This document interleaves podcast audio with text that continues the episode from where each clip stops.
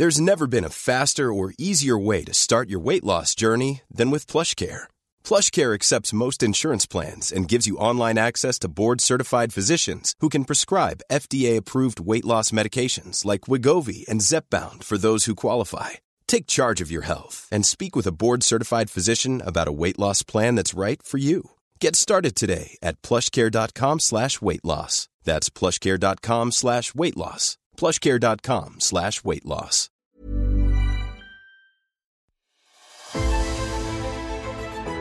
Mes chers camarades, bien le bonjour et bienvenue dans ce nouvel entretien historique en compagnie de Michel Goya, sous-officier dans l'infanterie, officier des troupes de marine, mais aussi historien spécialiste de l'innovation militaire dans les conflits modernes.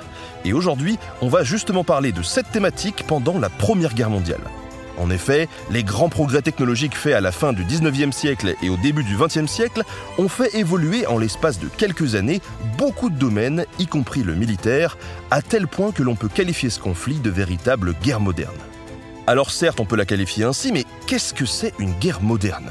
Comment l'armée française était-elle structurée avant cette Première Guerre mondiale? Et comment s'est-elle adaptée à ces avancées? Que ressentaient les soldats face à cette guerre dévastatrice?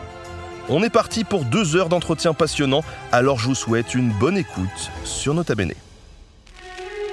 Ladies and gentlemen, the story you are about to hear is true. Bonjour Michel. Bonjour Benjamin. Est-ce que ça t'allait comme présentation Ah Oui, oui, j'ai l'impression que c'était quelqu'un d'autre, mais euh, non, non, c'est très bien. Alors, euh, il y a une, une question tout d'abord Michel que j'aime bien poser aux gens qui, qui viennent dans cette émission, c'est comment est-ce que toi tu en es arrivé à devenir spécialiste de la guerre moderne? Pourquoi la Première Guerre mondiale, et plus précisément pourquoi l'armée euh, française pendant la Première Guerre mondiale? Parce que euh, finalement, c'était, ça m'a paru assez rapidement comme euh, l'exemple le plus, peut-être le plus impressionnant de transformation d'une armée. C'est-à-dire que voilà, l'armée française de 1914, c'est euh, une armée encore très 19e siècle, qui, re- par de nombreux aspects, ressemble beaucoup euh, à, l'armée de Napoléon. Et puis, quatre ans plus tard, euh, c'est tout autre chose. Euh, c'est une armée euh, industrielle, moderne, et qui ressemble par de nombreux aspects à, encore à ce que l'on fait aujourd'hui. Euh, si tu prends un sergent chef de groupe de combat d'infanterie, ce qui a été mon premier métier, si tu prends ce- un sergent euh, chef de groupe de combat d'infanterie de 1918, tu le téléportes euh, aujourd'hui dans un régiment d'infanterie, il comprendra assez rapidement comment ça marche. Il sera assez rapidement à l'aise. Tu le téléportes quatre ans plus tôt, en 1914, là, il est complètement paumé. Euh, il comprend plus rien. Euh, voilà. Et, d'ailleurs, son boulot n'existait même pas à ce moment-là. Et, euh, donc, voilà, tout a changé en l'espace de quatre ans. Donc là, je me dis, il y a, qui m'intéresse à ce thème de, l'innovation militaire, euh, je me suis dit, tiens, là, il y a un exemple absolument euh, remarquable et parfait. Et puis, en plus, pour des raisons pratiques, euh, il y a une unité de temps et de lieu. Donc, là, je m'intéresse à l'armée française de 1914 à 1918. Alors, dans ma thèse, je, euh, plonge dans les racines euh, avant hein, pour savoir comment euh, tout ça a pu, fonctionner. Mais voilà, on a une unité de temps, c'est une armée dans un temps donné et dans un espace donné, ce qui, d'un point de vue, je vais dire, tout simplement pratique hein, pour la- l'accès aux sources, l'accès aux archives, sur la, la compréhension des choses, est beaucoup plus simple que si j'avais étudié un- une armée plus, euh, plus euh, enfin, contemporaine ou l'armée française pendant la Seconde Guerre mondiale, par exemple. Euh, là, ça aurait été beaucoup plus compliqué parce qu'il y a plusieurs armées françaises, parce que ça part un peu dans tous les sens. euh, c'est très compliqué. Là, il y a, euh, euh, un exemple à la fois parfait. Je crois que c'est l'armée française, la Première Guerre mondiale, c'est l'institution française qui s'est transformée le plus vite et le plus massivement. Il n'y a pas d'autre exemple dans notre histoire. Voilà. Et, euh, euh, ça va un peu à rebours de, euh, un peu l'imagerie qu'on peut avoir de cette époque. hein. Churchill disait de parler de l'armée britannique de l'époque en disant c'est des lions commandés par des ânes. Bon, mais en fait, oui, des lions, oui, il y en a partout, mais c'est pas pas si des ânes que ça quoi hein. c'est une organisation particulièrement intelligente qui a su s'adapter se transformer très efficacement. Et donc ça ça m'intéressait voilà. Et puis j'ajoute un dernier point c'est que j'ai eu la chance de connaître euh, mon grand-père, euh, qui était un ancien, euh, un ancien sous-officier de l'armée coloniale, qui était un, héros de, guerre. Hein, de la Première Guerre mondiale, donc je l'ai entendu raconter la bataille de la Somme, raconter la bataille de, Champagne en 1918, et c'est quelque chose qui m'avait quand même marqué. Oui, donc en fait, tu es, arrivé à l'histoire militaire aussi de par euh, l'histoire familiale qui t'a marqué quand tu étais gamin. Quoi. Oui, tout à fait. Ça avait, ça avait suscité ma curiosité, euh, mon intérêt. voilà, c'est euh, mon grand-père, un individu apparemment ordinaire, mais finalement qui avait fait des choses extraordinaires dans un contexte incroyable, une transformation complète du monde. Et en plus, il a, il a traversé complètement toute la guerre. C'était déjà en soi, c'est exceptionnel. Euh, dans des unités de combat. Euh, et puis ce qu'il me racontait me paraissait incroyable, c'était assez extraordinaire. Et donc oui, donc je me dis tiens, c'est aussi une manière de voilà de lui rendre hommage. Euh, que lorsque j'ai choisi mon sujet de thèse, voilà, c'était j'ai pensé à lui en, me consacrant à cette armée. voilà, cette, cette armée finalement d'une certaine façon, assez méconnu, du, moins dans, cet aspect. Et, du coup, dans ton parcours euh, personnel, tu as été d'abord militaire puis historien ou l'inverse? Euh, C'était un peu en parallèle en réalité. Euh, c'est-à-dire que j'ai fait euh, j'ai passé euh, ma thèse, enfin, je fais tout mon parcours d'histoire en parallèle de ma, carrière militaire. Donc, j'ai passé mon, euh, doctorat, j'ai soutenu ma thèse alors que j'étais au, chef de cabinet du chef d'état-major des armées. j'étais voilà, un de ses conseillers. donc, j'ai toujours fait ça en parallèle. J'avais deux passions tout petit. Hein. c'était l'histoire et puis, et puis l'armée. Je voulais être militaire depuis. et donc, j'ai eu la chance de pouvoir un peu concilier mes mes deux, mes deux passions d'enfance. Alors, tu nous dis que tu t'es intéressé euh, particulièrement à l'armée française euh, durant la, Première Guerre mondiale. Euh, est-ce que l'armée française de l'époque, c'est la même chose qu'aujourd'hui? Alors, tu disais qu'un officier de 1918 serait pas perdu aujourd'hui, mais est-ce qu'on parle de la même chose? Alors, quand on parle de l'armée en 1914, en fait, c'est l'armée de terre. à l'époque, il y a deux ministères militaires. Il y a le ministère de la guerre qui gère l'armée, l'armée de terre, et puis il y a le ministère de la marine qui gère, euh, toutes euh, les, affaires euh, maritimes navales. voilà, donc c'est à, cette époque, les choses sont un peu cloisonnées, c'est assez simple.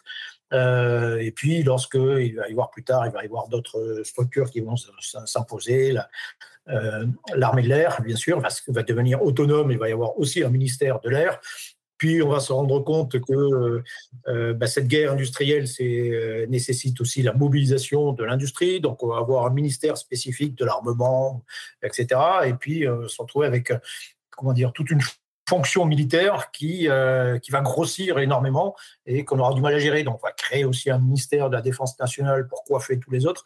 Enfin, bon, voilà, ça, c'est tout au long du XXe siècle, on va se poser des tas de questions sur l'organisation de la défense nationale jusqu'au système actuel de la Ve République, euh, où là, il y a un ministère unique qui gère tout euh, et un chef d'état-major euh, des armées qui gère également toutes les opérations des, trois armées, plus les forces spéciales.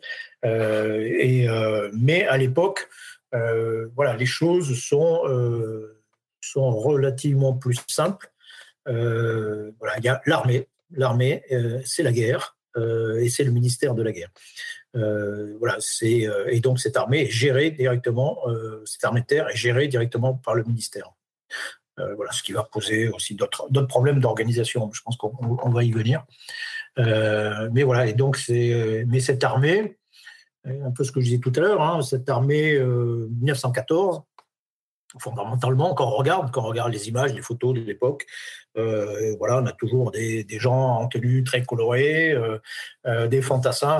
Trois, ces trois armes, fantassins, la cavalerie, des, artilleurs. Bon, c'est le, triptyque militaire qui est pratiquement place depuis la Renaissance. Hein, on tourne toujours autour de ces, ces trois armes. Alors depuis peu, juste avant la Première Guerre mondiale, on ajoute l'aéronautique donc c'est un domaine émergent euh, qui va évidemment prendre beaucoup plus euh, d'importance. Mais fondamentalement, on a ce, ce, triptyque euh, militaire et puis avec des fantassins qui sont tous à peu près identiques. Ils ont tous un fusil baïonnette, quelques mitrailleuses avant la guerre, mais assez peu. Des cavaliers qui sont toujours à cheval et qui se battent encore aussi largement à l'arme blanche, au sabre et à la lance, et puis des artilleurs qui fondamentalement tirent sur ce qu'ils voient.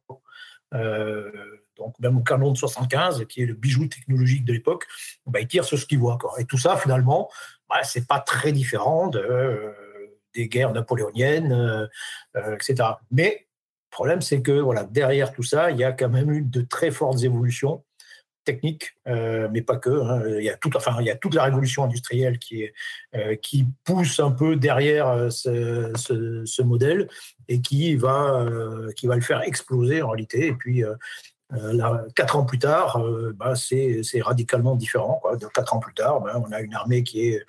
Déjà, les tenues sont complètement différentes. L'armement est, complètement différent. On ne se bat plus à cheval, quasiment plus. Les artilleurs. Il y a la troisième dimension, c'est ça en fait la vraie particularité de la Première Guerre mondiale, c'est l'arrivée de la troisième dimension dans la guerre, euh, que ce soit par les avions bien sûr, euh, mais que ce soit aussi par les obus. C'est-à-dire que maintenant, euh, à la fin de la guerre, on envoie des obus à 20, 30 kilomètres derrière, et, relativement précisément, chose qui était impossible quatre ans plus tôt, par exemple. et donc, voilà, on introduit la troisième dimension, le ciel, dans la guerre. On introduit aussi la troisième dimension en dessous, euh, sous la terre, euh, parce qu'on par, par, les tranchées, tout simplement, la fortification. Euh, et puis même dans, dans, le domaine naval, c'est la, la, guerre sous-marine, etc. Donc, voilà, s'il y a une explosion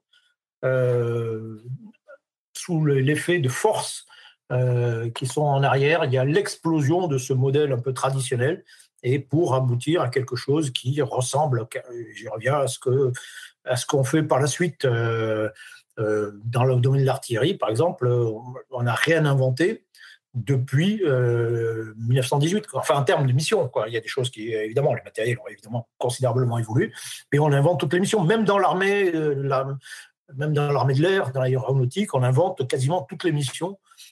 toutes les missions que l'on fait maintenant, elles sont inventées dans, ce creuset qui est la, la, Première Guerre mondiale. Voilà, donc c'est toute cette transformation et cette explosion véritablement que, euh, voilà, que, j'ai étudiée. Alors pour qu'on comprenne bien un peu justement cette transformation, cette évolution, on va faire un petit peu le point justement dans 1914. Encore une fois, ce modèle à l'ancienne en, 1914, euh, il s'inspire de quoi? Est-ce qu'il y a une spécificité française dans le modèle de l'armée? Ou est-ce que c'est une armée qui se calque peut-être sur des armées euh, plus performantes à l'étranger? Oui, bah, bien sûr. Bah, en fait, tout le monde, le, le, modèle de l'époque, c'est l'armée allemande. Euh, c'est l'armée allemande qui s'est le mieux adaptée à la révolution industrielle, avant l'armée allemande, l'armée prussienne en réalité. Euh, et ça, c'est euh, ça, c'est le phénomène majeur, militaire majeur, de, en tout cas en Europe au XIXe siècle, c'est que la, Prusse, relativement petite puissance, d'un seul coup, à la fin du siècle, bah, elle, devient, de fait, elle devient l'Allemagne, euh, domine l'Allemagne et puis elle s'impose militairement de manière écrasante. Euh, et euh, derrière tout ça, il y a toutes les évolutions de la révolution industrielle. il y a des évolutions techniques, évidemment. On, rentre dans une époque, d'une manière générale, où les choses évoluent très vite dans le temps. C'est d'ailleurs à cette époque qu'on se commence à se dire que le futur sera peut-être différent du, présent. Euh, et qu'on commence à regarder, au lieu de, de, regarder le présent et le passé un peu, un peu mythique, on, commence à imaginer euh, l'avenir. La notion d'avenir même euh, apparaît à ce moment-là. D'où la notion aussi d'anticipation, la science-fiction apparaît parce qu'on se dit, voilà, dans 10 ans, 20 ans, les choses sont très différentes de ce qu'elles sont maintenant. Parce qu'il y a énormément de changements techniques, il y a énormément de changements sociologiques aussi. un des, aspects principaux de, toutes ces guerres, c'est euh, la, massification de cette guerre. Euh, les armées de la Première Guerre mondiale sont des armées de plusieurs millions d'individus, euh, c'est-à-dire qu'il faut nourrir plusieurs millions d'individus en même temps. Chose qu'on était euh, millions, de combattants euh, en même temps qui sont retirés du système productif, euh, et ça c'était impossible auparavant, etc. C'est l'apparition des changements politiques aussi, etc. Et donc, pour revenir vraiment à ta question, il y a un modèle qui s'impose, c'est le modèle prussien. capacité à, à, mobiliser toutes les forces de la nation par le service militaire, par les réserves, en fait, la vraie nouveauté, c'est le système des réserves. On mobilise et on fait venir des réservistes, des gens qui ont fait leur service et qui sont prêts à venir très vite.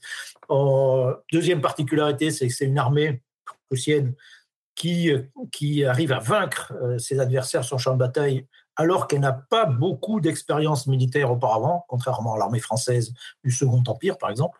Euh, et pourquoi? Parce qu'ils ont appris à travailler, à inventer une sorte de, euh, de, guerre virtuelle.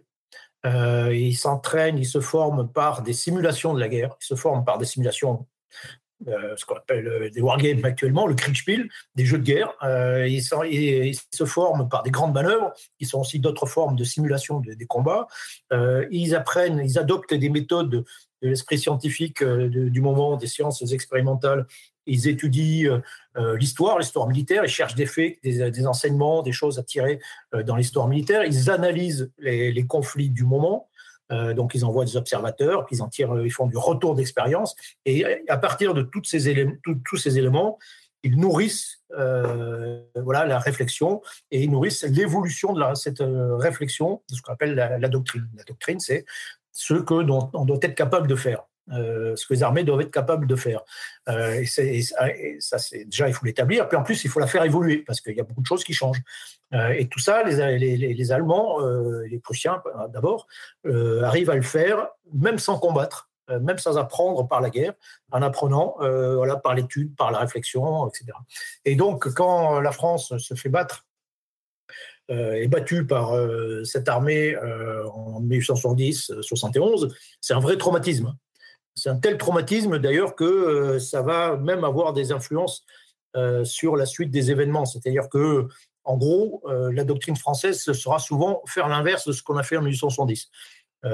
même si c'est parfois un peu irrationnel, mais voilà, on a été humilié en 1870, donc voilà, on va faire l'inverse de ce qu'on a fait à l'époque. Ça, c'est le premier élément. Et puis le deuxième élément, c'est que ben, on va imiter le vainqueur. Donc on va imiter les Prussiens quand tu veux euh, rentrer à Saint-Cyr, tu veux passer le concours Saint-Cyr, bah, tu dois apprendre l'allemand.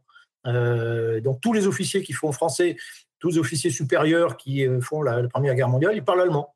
ils ont appris l'allemand, ils ont lu les Allemands, et puis on a adopté leurs principes. On a adopté les grandes manœuvres, les Kriegspiel, les méthodes de formation. On forme, on crée l'école de guerre, à l'imitation de la Kriegsakademie allemande, pour, pour former euh, les, euh, le commandement supérieur, etc. Donc, on, adopte le système des réservistes, euh, etc. Donc, en gros, on adopte toutes les institutions militaires allemandes, on les adopte en France, en espérant ben, au moins faire aussi bien qu'eux et même faire mieux qu'eux.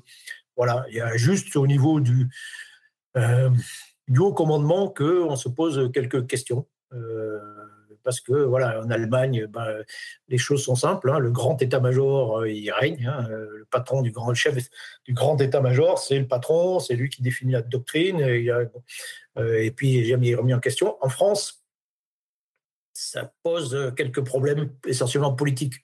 C'est-à-dire que c'est la, Troisième République. Il faut quand même pas oublier que c'est la seule République euh, qu'il y a en Europe, la, Troisième République en France.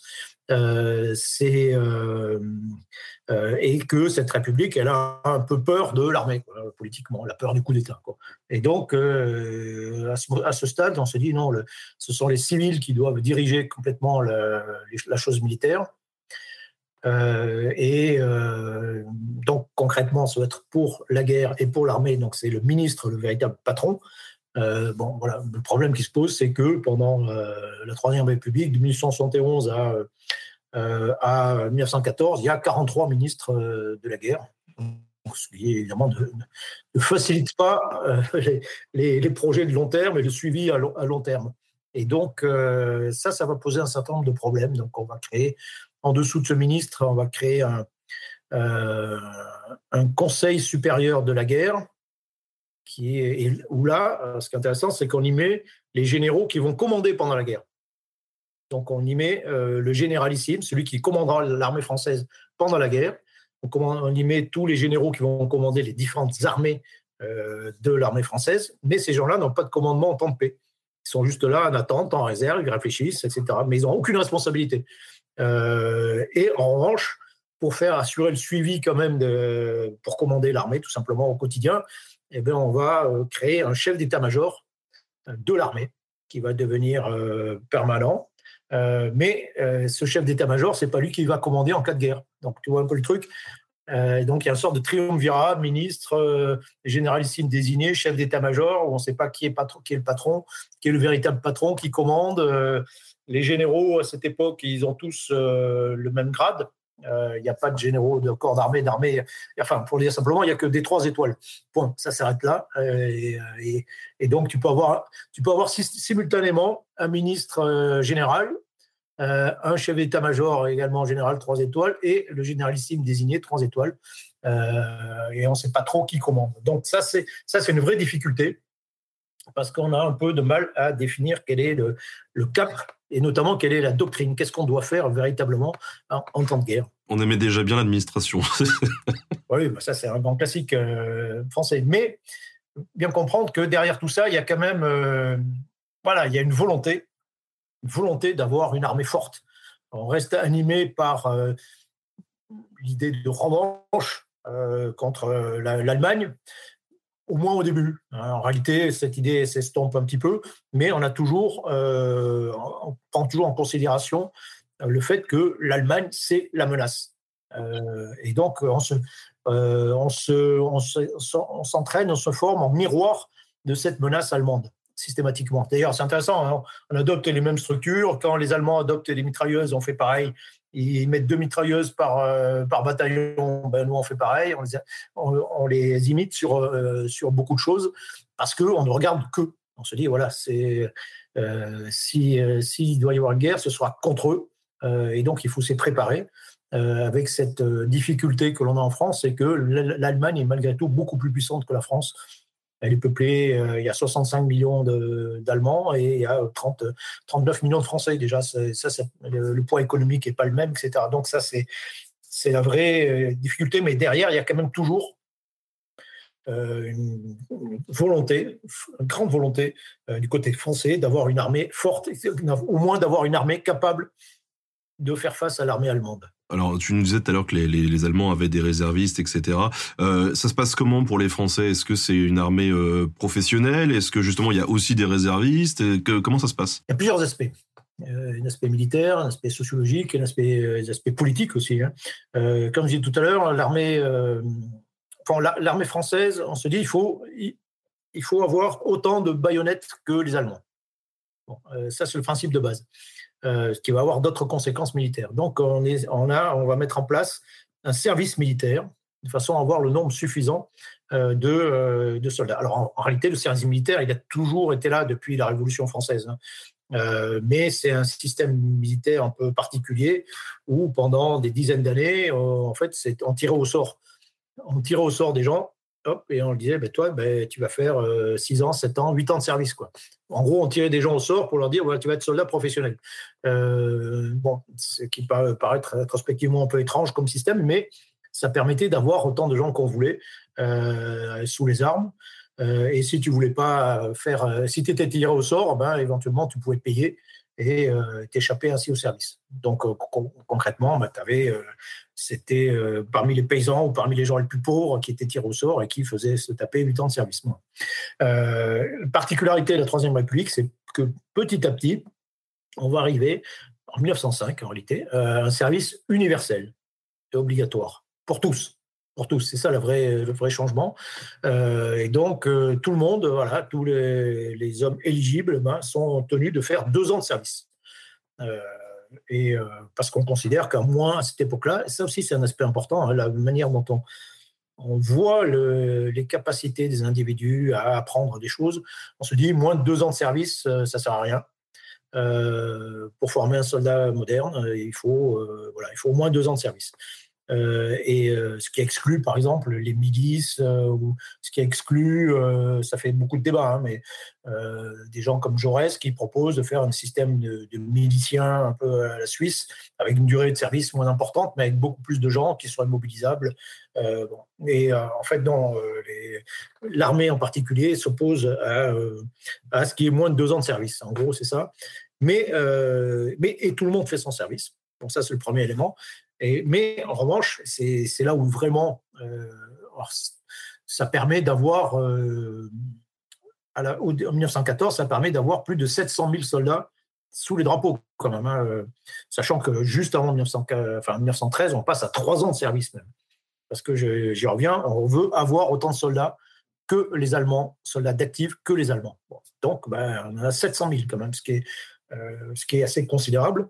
Mais surtout, derrière ce premier échelon, bah, il y a tous les réservistes, c'est-à-dire que tout Français, euh, en réalité, est soldat, euh, qu'il soit d'actif ou de réserve, et enfin tout citoyen français, c'est-à-dire les hommes à ce moment-là, et, se doit également de servir et donc jusqu'à un âge avancé, tout un système extrêmement compliqué qui fait que bah, tu bascules en première réserve, deuxième réserve, puis dans la territoriale où tu seras plus engagé normalement dans des zones de combat, etc. etc. Donc il y a une armée d'actifs qui est elle-même très volumineuse.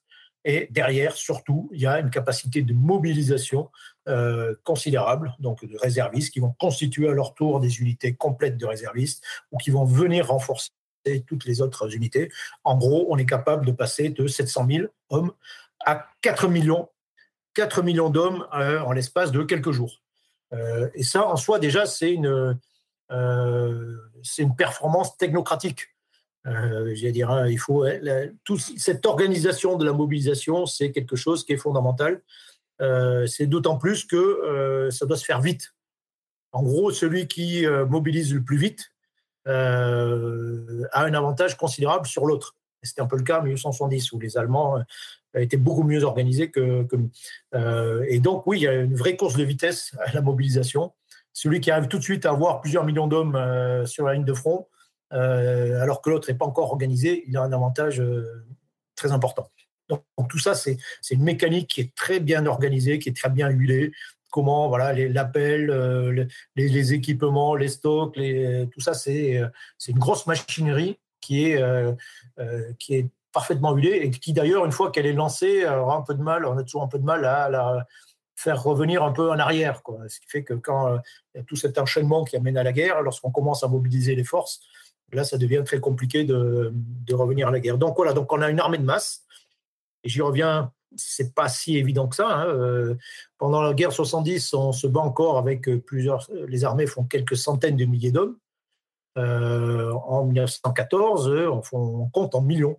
Euh, on n'imagine pas encore ce que ça représente, l'impact que ça peut avoir également sur, sur le terrain. Euh, mais donc voilà, donc institutionnellement, on a cette armée, troupes d'actives, réservistes, et on a une petite armée professionnelle. Euh, je disais tout à l'heure, hein, le politique se méfie un peu de l'armée, de l'armée professionnelle, mais voilà, on est un peu obligé d'en avoir une, notamment outre-mer, parce que cette période aussi, c'est celle des conquêtes coloniales c'est celle de l'Empire.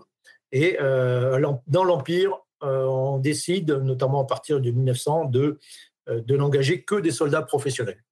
en 1895, on fait une expédition à Madagascar avec des soldats, des appelés, des conscrits, et c'est un désastre. 90% des appelés meurent de maladie. et donc ça, ça, provoque un choc au passage, je fais un petit aparté, c'est peut-être ça qui a inspiré la, guerre des mondes de H.G. Wells, où à la fin les Martiens meurent tous de maladie. Euh, c'est écrit trois ans après l'expédition de Madagascar, donc je me suis toujours demandé si c'était pas ça qui l'avait inspiré. Je ferme cette parenthèse. Euh, et, euh, mais toujours est-il qu'à l'époque, on se dit non, non, on peut plus envoyer de conscrits outre-mer.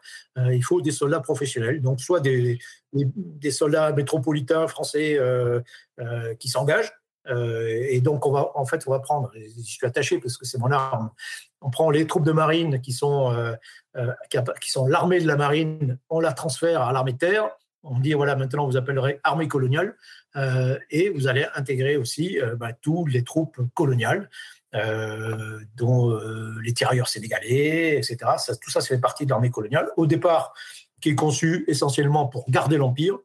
Et puis, à l'approche de la guerre, eh ben, on fait venir cette armée coloniale. On la fait revenir en métropole, France métropolitaine. Là, il y a un corps d'armée coloniale qui se rajoute, qui est professionnel, et qui va se rajouter à toutes ces briques que j'évoquais tout à l'heure, tous ces corps d'armée euh, d'actifs, de réserves, et euh, donc un ensemble euh, qui est à la fois massif et qui est aussi malgré tout un peu hétérogène dans ses capacités. Et alors, tu disais qu'effectivement, on avait du mal à se rendre compte de ce c'est donné sur le champ de bataille d'avoir des millions de, de, personnes comme ça. Effectivement, qu'est-ce qui se passe quand les hostilités sont déclarées et qu'on se retrouve avec avec tout ça sur les bras? Là, on se dit, ok, ça fonctionne pas, il faut faut faire quelque chose, faut qu'on bouge? Il faut bien comprendre aussi pendant ces périodes, c'est que euh, on a toute une période où on ne fait pas la guerre à grande échelle. De 1871 à 1914, on des expéditions coloniales. Euh, donc, c'est des combats qui sont relativement petite échelle face à des adversaires euh, qui n'ont rien à voir avec l'armée allemande. et donc, il y, y a des choses qu'on des évolutions qu'on a du mal à appréhender. Euh, on est, euh, il y a euh, au moins deux choses.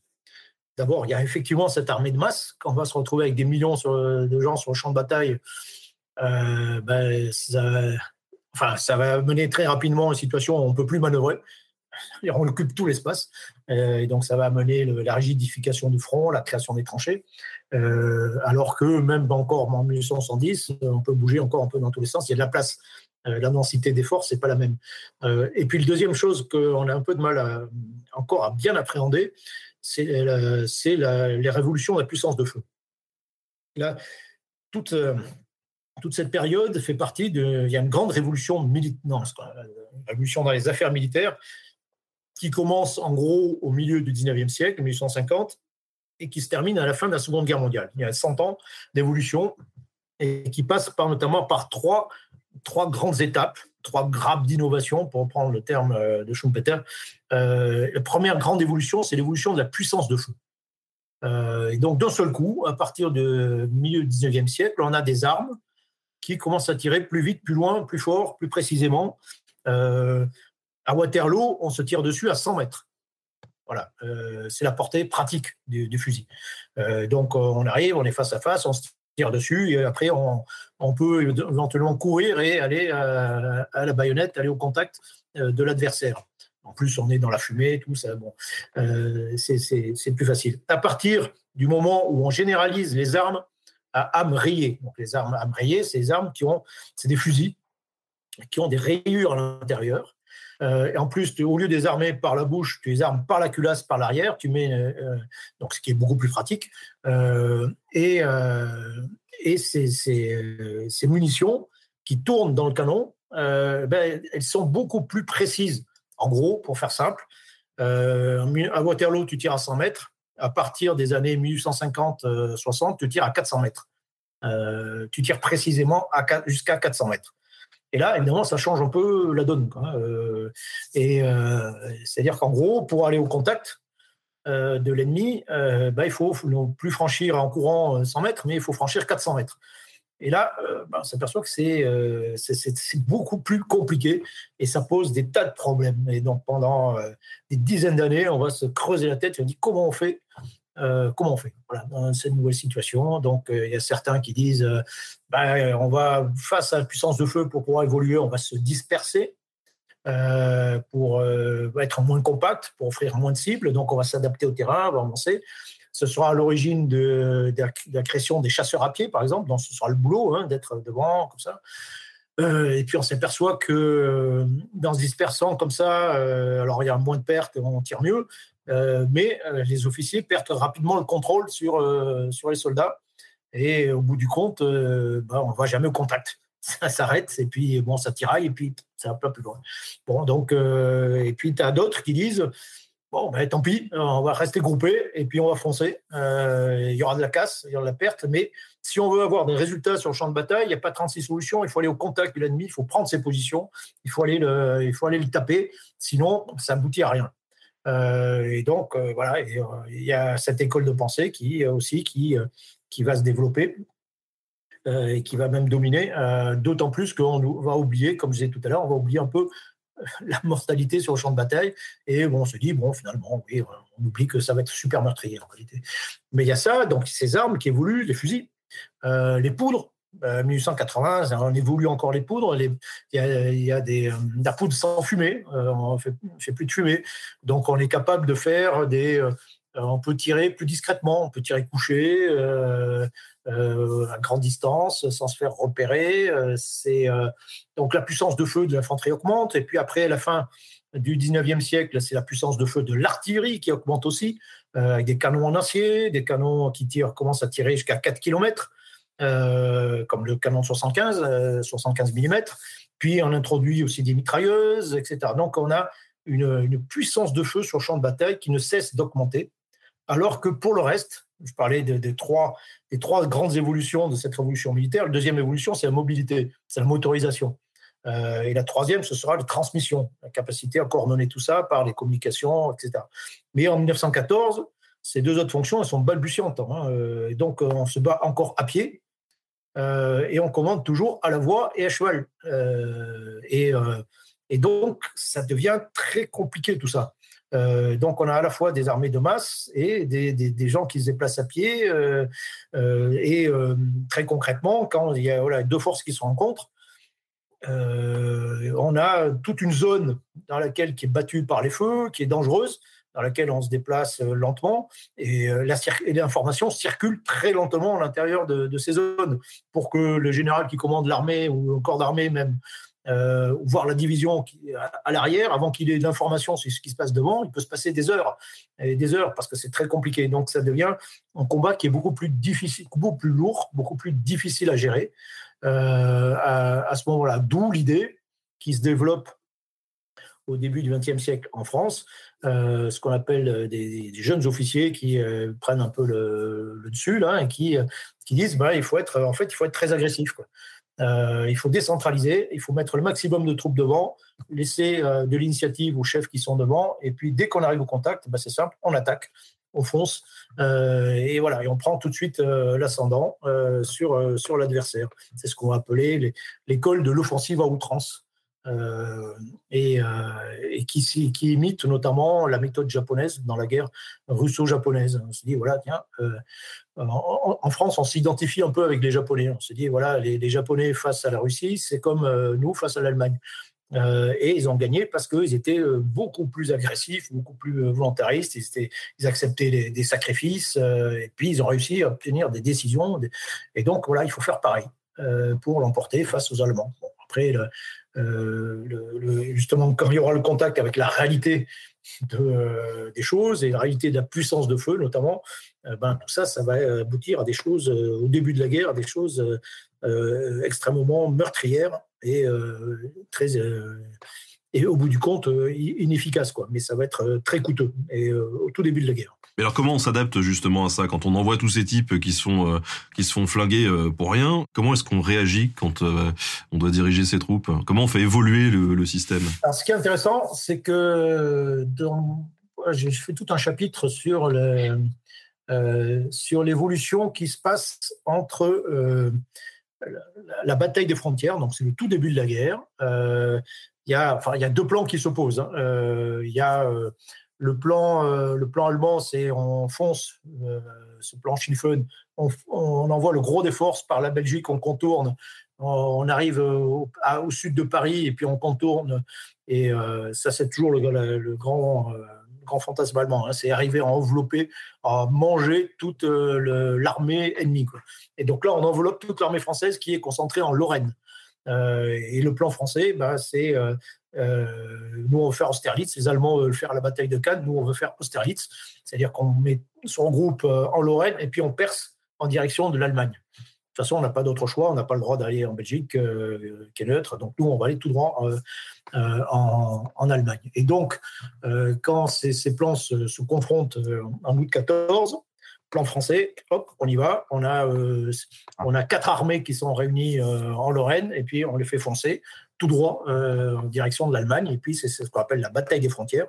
Et en fait, on va se prendre quatre raclées monumentales et ça va être terrible parce que on s'aperçoit qu'on bute sur euh, on bute sur, euh, bah, sur la puissance de feu allemande euh, et on bute aussi sur le fait que les Allemands sont meilleurs, tout simplement, tactiquement, hein, au contact. et ça, je reviens un petit peu, un peu en arrière. Je disais tout à l'heure, on veut avoir le même nombre de soldats que les Allemands. Mais ça veut dire quoi concrètement? C'est que ben, d'abord, on va recruter des gens qui sont pas forcément, qui sont considérés comme inaptes euh, physiquement en Allemagne, etc. Enfin, qualité du recrutement n'est pas la même. Et puis surtout, c'est que le budget n'est pas le même. C'est-à-dire qu'on ne pourra pas consacrer à chaque soldat français, pour l'entraînement, la formation de chaque soldat français, pour l'équipement, tout ce que les Allemands vont consacrer à chaque soldat allemand. Donc, les Allemagnes, l'Allemagne, des, grands camps de malheur, ils s'entraînent, ils sont bien équipés, etc. Nous, ben, on peut pas, euh, on n'a pas les moyens. Euh, et donc, du coup, on a des unités qui sont tactiquement qui sont qualitativement un peu inférieurs. Concrètement, pendant toute euh, la période 1914-1915, pour euh, un soldat allemand qui tombe, il y a deux soldats français. Quoi, pour situer à peu près le niveau. Bon. Et donc, lorsqu'on se lance nos quatre armées euh, contre les Allemands le long de la frontière, on se casse les dents et c'est extraordinairement meurtrier. tu as, des journées à plus de 20 000 morts français. Hein. et, mais ce qui est intéressant, c'est que dans une deuxième phase, début septembre, on va gagner sur la Marne. Cette armée qui est, euh, qui est battue à plat de couture euh, fin août, deux semaines plus tard, on gagne sur la Marne. Euh, donc on se replie, et puis on, regroupe nos forces avec les Britanniques sur le long, de, le long de la Marne, et puis on arrive à stopper les Allemands et à les refouler. alors, on a analysé cette bataille de la Marne, le miracle de la Marne. On, peut, l'expliquer de différentes façons. Euh, il y a des erreurs opérationnelles euh, allemandes. Les Allemands se sont affaiblis. Ils ont envoyé aussi des forces à l'est. Nous, au contraire, on a eu plutôt tendance à mobiliser des forces, à se renforcer, etc., euh, etc. Mais ce que je montre aussi, c'est que en réalité, l'armée française qui se bat sur la Marne, c'est plus l'armée française qui se bat aux frontières. Elle s'est transformée en deux semaines. Euh, il y a eu tout un tas de travaux internes, de euh, processus internes qui a fait que c'est plus du tout la même armée. Euh, pourquoi? Parce que d'un seul coup, il y a plusieurs phénomènes qui apparaissent. Hein. Il y a D'abord, il y a le grand état-major, le grand quartier général qui, lui, regarde les opérations, les analyses, il y a des officiers qui sont envoyés sur place pour voir ce qui se passe. Euh, il y a tous les, euh, les officiers, dès qu'il y a un combat, on prend l'habitude de faire des comptes rendus, on explique ce qui s'est passé, on fait des propositions éventuellement, et tout ça, ça remonte. Donc, ce que je veux dire, c'est qu'il y a un flux d'informations qui remonte très vite vers la tête où euh, très vite on fait une analyse, un retour d'expérience, euh, et puis on, on, identifie les problèmes, quelques solutions. Et ça, dès la fin du mois, du mois d'août. Hein. c'est assez étonnant de voir la vitesse à laquelle euh, tout ça a fonctionné, à l'époque où il n'y a pas d'ordinateur, où il n'y a pas tout ça. Hein, donc ça, c'est un premier, premier phénomène. Donc on donne des ordres dès le début septembre, on, donne, on corrige un certain nombre d'erreurs manifestes, de méthodes, et puis on en impose d'autres plus efficaces. Deuxième aspect, on, dégage les mauvais. Euh, et donc, euh, en, l'espace de six mois, et 40% des généraux euh, français vont être limogés. Et en revanche, on fait monter bah, tous ceux qui réussissent. Donc, tous les colonels qui ont, des succès, qui se débrouillent bien, qui ont des idées, hop, ils montent. Donc, il y a une méritocratie ultra rapide qui se met en place. Troisième aspect, c'est qu'il y a une diffusion, parler de l'information qui monte, mais il y a une information horizontale qui euh, se, fait aussi. Euh, c'est-à-dire, moi, je prends un exemple. Il y a quatre armées qui sont engagées de frontières, puis il y a la cinquième qui monte en Belgique, qui est un peu en décalage avec les, autres, qui va se battre en, Belgique. Euh, et on, a des, j'ai lu des, voilà, des officiers, des messages que recevaient des officiers français qui montaient en Belgique de la part de copains de camarades de promotion, voilà, qui leur faisaient, qui leur envoyaient en direct le rétex de, des combats qu'ils avaient menés eux. Et tout en marchant, les gens apprenaient.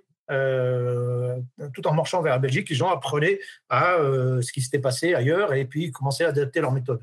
Autre élément, on est dans une situation où on mélange les gens, des gens différents. au moment de la mobilisation, il n'y a plus des régiments d'infanterie, d'artillerie, etc. tout le monde se mélange. maintenant, on forme des grandes unités, des divisions, hop, et on parle et on parle. Donc les gens qui étaient cloisonnés, qui ne savaient pas ce que faisaient les autres, maintenant ils apprennent à, le faire. Et parmi ces gens-là qui arrivent, il y a aussi des réservistes. Et les réservistes, ils arrivent avec euh, bah, d'autres compétences, d'autres visions de monde, des compétences, des techniques. Euh, je donne un exemple. Euh, c'est le premier emploi que l'on a d'un engin chenillé. Alors, ça ne date pas de la bataille de la Marne, c'est un peu après, mais c'est un, officier de réserve qui, euh, qui, a une grande exploitation en Tunisie euh, et qui, en Tunisie, utilise, pour aller sur le, sable, utilise des, tracteurs à chenilles. Et lui se retrouve dans les Vosges, dans une unité d'artillerie, et voit les, les chevaux en train de tirer des canons lourds en montagne. Et puis il dit, mais écoutez, voilà, avec mes gros tracteurs à chenilles, ça irait beaucoup mieux. il dit, OK. Euh, il, prend, il reçoit une permission, il part en Tunisie, il ramène ses tracteurs et voilà, et c'est comme ça que c'est utilisé pour la première fois. Ce qui montre bien, voilà, c'est il y a un apport de tous ces gens-là euh, qui ont un regard un peu différent euh, des choses, qui ont d'autres compétences différentes et qui contribuent à transformer les pratiques de, ces, armées. Et puis il y a aussi un autre aspect, c'est que dans tout ce bouillonnement intellectuel, on s'aperçoit qu'il y a plein de gens qui ont fait des expériences avant-guerre on a un peu de temps, un peu de moyens, euh, et dans les camps de malheur, ils ont expérimenté des trucs. Je donne juste un exemple. Et ces, idées bah, se développent, elles sont expérimentées en réel, euh, du coup, au début de la guerre. Puis lorsque ça marche, bah, ça se diffuse euh, très vite, là aussi, horizontalement. je donne juste un exemple. Il y a des, un capitaine qui commande une batterie d'artillerie de 75 il a ses quatre canons de 75 qui peuvent être euh, cachés, hein, ils peuvent tirer en indirect, mais le capitaine, il doit être à côté, il a une paire de jumelles, hop, il voit où tombent les obus, puis après, il donne ses, il donne ses ordres pour régler les, tirs plus haut, plus loin, plus Voilà, bon. Euh, et, puis, mais il y a des, gens qui se disent, mais euh, tiens, le problème, c'est que le capitaine n'est pas forcément super bien placé. Il doit être à côté de ses pièces. Ce n'est pas forcément le meilleur endroit pour voir l'ennemi. En revanche, s'il se met au meilleur endroit pour voir où tombent les obus euh, et euh, si on le relie avec sa batterie, avec un téléphone, par exemple, eh ben, c'est quelque chose de beaucoup plus efficace. Mais ça, c'est pas réglementaire. Pourtant, certains le font. Certains le font, l'ont expérimenté ce truc et s'aperçoivent que ça marche, ça marche bien. Et donc ça, c'est une idée qui se diffuse très vite. Et donc tu vois euh, rapidement dans Paris des officiers qui viennent chercher du câble téléphonique, des téléphones partout, ou en Suisse aussi. Et puis, et puis ça, se diffuse. Donc ça, c'est un exemple d'innovation. Euh, des choses qui ont été expérimentées avant-guerre euh, et qui, euh, puis qui, comme c'est une bonne idée, eh ben, ça se diffuse très vite et chacun bricole. et donc là, tu as tout un ensemble de, de, réflexions, de, de, bidouillage. Les règlements d'avant-guerre, ben, tu aperçois qu'ils tiennent à peu près 4 heures au feu. Quoi. Au bout de 4 heures, on les a jetés. je vais un exemple. moment, en Lorraine, au moment il y a une attaque, au départ, on dit voilà, l'artillerie ne doit faire que euh, ne doit pas préparer les attaques. On tire pas avant l'attaque, on tire en même temps que les attaques. Bon, on s'aperçoit que ça marche pas très bien. Euh, et, euh, et, donc il y a une unité, une division, la 13e division qui mène une attaque comme ça, ça marche pas. L'après-midi, il change complètement de méthode. L'artillerie prépare l'attaque. Il bombarde toutes les, positions allemandes, et puis après, seulement, l'attaque a lieu, et d'ailleurs réussit. Et, et, donc, ça veut dire, voilà, le, le, règlement, il a tenu 4 heures, 4 euh, heures euh, devant la réalité des, faits. Quoi. Euh, mais c'est aussi parce que du côté français, on n'a pas forcément un attachement dogmatique au texte et au, règlement. Et tout ça fait qu'au bout du compte, bah, ça, ça change très vite. Il y a des adaptations qui sont très rapides avec les moyens dont on dispose sur le moment, qui font qu'on se bat sur la Marne de manière très différente que l'on se battait 15 jours plus tôt. Et ça, ça contribue à la victoire. Mais euh, voilà, ça c'est juste une adaptation du moment. Autre adaptation du moment, les tranchées. C'est-à-dire que lorsque la guerre euh, continue, après la bataille de la Marne, euh, on continue, donc ça se déporte, les combats se déportent essentiellement du côté de la Picardie et dans le nord. Et, et, là, dans les endroits où c'est calme, plus calme, il y a des gens qui commencent, qui ont compris que le meilleur moyen, pratiquement le seul d'ailleurs, de faire face la puissance de feu moderne, euh, c'était de s'enterrer. Donc, alors que c'est pas du tout dans les règlements, hein, et qu'ils n'ont pas de matériel, ils n'ont pas de pelles, ils ont tout ça. Donc, on va piquer des pelles partout où on en trouve et on creuse mais c'est quelque chose d'assez spontané. Quoi. Personne, jamais, ça n'a jamais été prévu, ça. Les tranchées n'ont jamais été prévues. Avant de renchaîner là-dessus, est-ce que ça veut dire que du coup, il y a, y a un vrai inversement finalement du pouvoir euh, militaire où là il y, a, le terrain qui en gros dicte en haut en disant euh, maintenant on va faire comme ça. oui oui bien sûr. Si, il devient quoi ce système tripartite dont tu nous as parlé tout à l'heure en fait euh, où on se disait pour rigoler on était là en mode ah oui c'est un peu administratif tout ça. là dans cette situation on a du mal à voir comment ça peut effectivement tenir le coup. Au départ une armée il y a ce que j'appelle la pratique. La pratique c'est ce qu'une armée est capable de faire vraiment ce qu'elle sait faire. Voilà, c'est la somme de ses compétences, on va dire comme ça, euh, qui sont d'ailleurs compétences souvent un peu euh, très informelles, quoi. Hein, euh, c'est surtout des habitudes, des choses qu'on a inscrites, mais bon, donc ça c'est la pratique. Et faire évoluer une armée, c'est faire évoluer sa pratique. mais comment on fait? D'abord, il faut, identifier ce qui ne va pas, ce qu'il faut changer, quelles sont les habitudes à modifier, etc. Tout ça, ça passe par une phase, forcément, une phase de, de réflexion, c'est une phase d'explicitation. C'est-à-dire qu'on met par écrit euh, des choses qui, euh, qui sont normalement plutôt implicites. On dit, ben voilà, euh, on fait des comptes rendus, ça, ça marche pas, et ça, il faut faire ça. On fait des propositions, on écrit des articles en temps de paix, on écrit des bouquins. donc il y a tout un espace de, de, débat, de réflexion, un peu informel, ça bouillonne. Et puis après, on arrive à des stades supérieurs où tu as une décision qui est prise de. Ben on, choisit dans tout ça, puis on décide, voilà, ben finalement, on va faire comme ça. Ça, c'est la doctrine. Et c'est l'état de l'art euh, en la matière. C'est à la fois l'état de l'art et en même temps le guide. Et après, ça redescend, donc tous ces manuels, tous ces trucs écrits, euh, très explicites, ça redescend, il faut les transformer en habitude. Donc ça redescend, d'abord on donne des ordres, on envoie les règlements, on dit maintenant voilà comment il faut faire. Puis euh, généralement, il faut passer par des temps de reformation. donc euh, on va recréer des camps de manœuvre, on va recréer des écoles, on va recréer des centres de formation en arrière du front, au fur et à mesure qu'ils se fixer. Et puis comme ça, on change les habitudes et on change la pratique. Ça, c'est ce processus normal de transformation de quelque organisation que ce soit d'ailleurs. Euh, mais ce qui se passe, pour répondre à ta question, c'est que en temps de paix, c'est plutôt le sommet qui a les meilleures informations qui a les meilleurs capteurs, qui est au courant de ce qui se passe euh, et qui voilà, donne le temps. Et puis après, plus exactement, c'est la tête qui, euh, euh, qui donne les ordres plutôt que les pieds. Et puis lorsqu'on a commencé à marcher, et lorsque surtout on fait une guerre qui est complètement nouvelle et qu'on n'a pas du tout anticipé, bah, ceux qui ont les meilleures informations, c'est ceux qui, ceux qui sont sur le terrain, qui sont en contact. Euh, mais encore une fois, c'est parce que c'est nouveau. Quoi, hein. Et donc, ceux qui sont euh, au sommet, ben, ils sont un peu has quoi. Ils, ils, font, une guerre qu'ils n'ont pas connue, eux. Euh, et donc, donc le, moteur du changement, il est plutôt en bas, petit à petit, jusqu'au moment où ceux d'en bas vont, de, vont monter aussi en haut et vont devenir les chefs dans, cette guerre. Ce qui va se passer à la fin de la guerre, on a que tous les, généraux qui sont à la tête, qui, sont déjà, qui ont déjà 10 ans de moins que ceux de 1914 en moyenne, et sont tous des combattants, quoi. tous qui ont connu le, feu euh, et qui connaissent parfaitement les réalités de cette nouvelle guerre. Mais c'est de, ce, en temps de guerre, et surtout, j'y reviens, en temps de guerre un peu nouvelle, bah c'est la base qui constitue le moteur. Euh, ce qui va créer des conflits hein, d'ailleurs pendant au début de la guerre entre les anciens qui sont encore euh, aux commandes et puis euh, les nouveaux qui qui combattent en première ligne. il va y avoir souvent des incompréhensions, des conflits, et il va falloir du temps pour que tout ça ait un processus qui se remette en place à peu près normalement. Donc ça s'engueule beaucoup, mais ça aussi c'est une force. Hein. C'est-à-dire qu'on tolère aussi dans notre armée qu'il y ait des gens qui gueulent, des gens qui râlent, euh, et des gens qui proposent autre chose. Euh, voilà, sans forcément les sanctionner.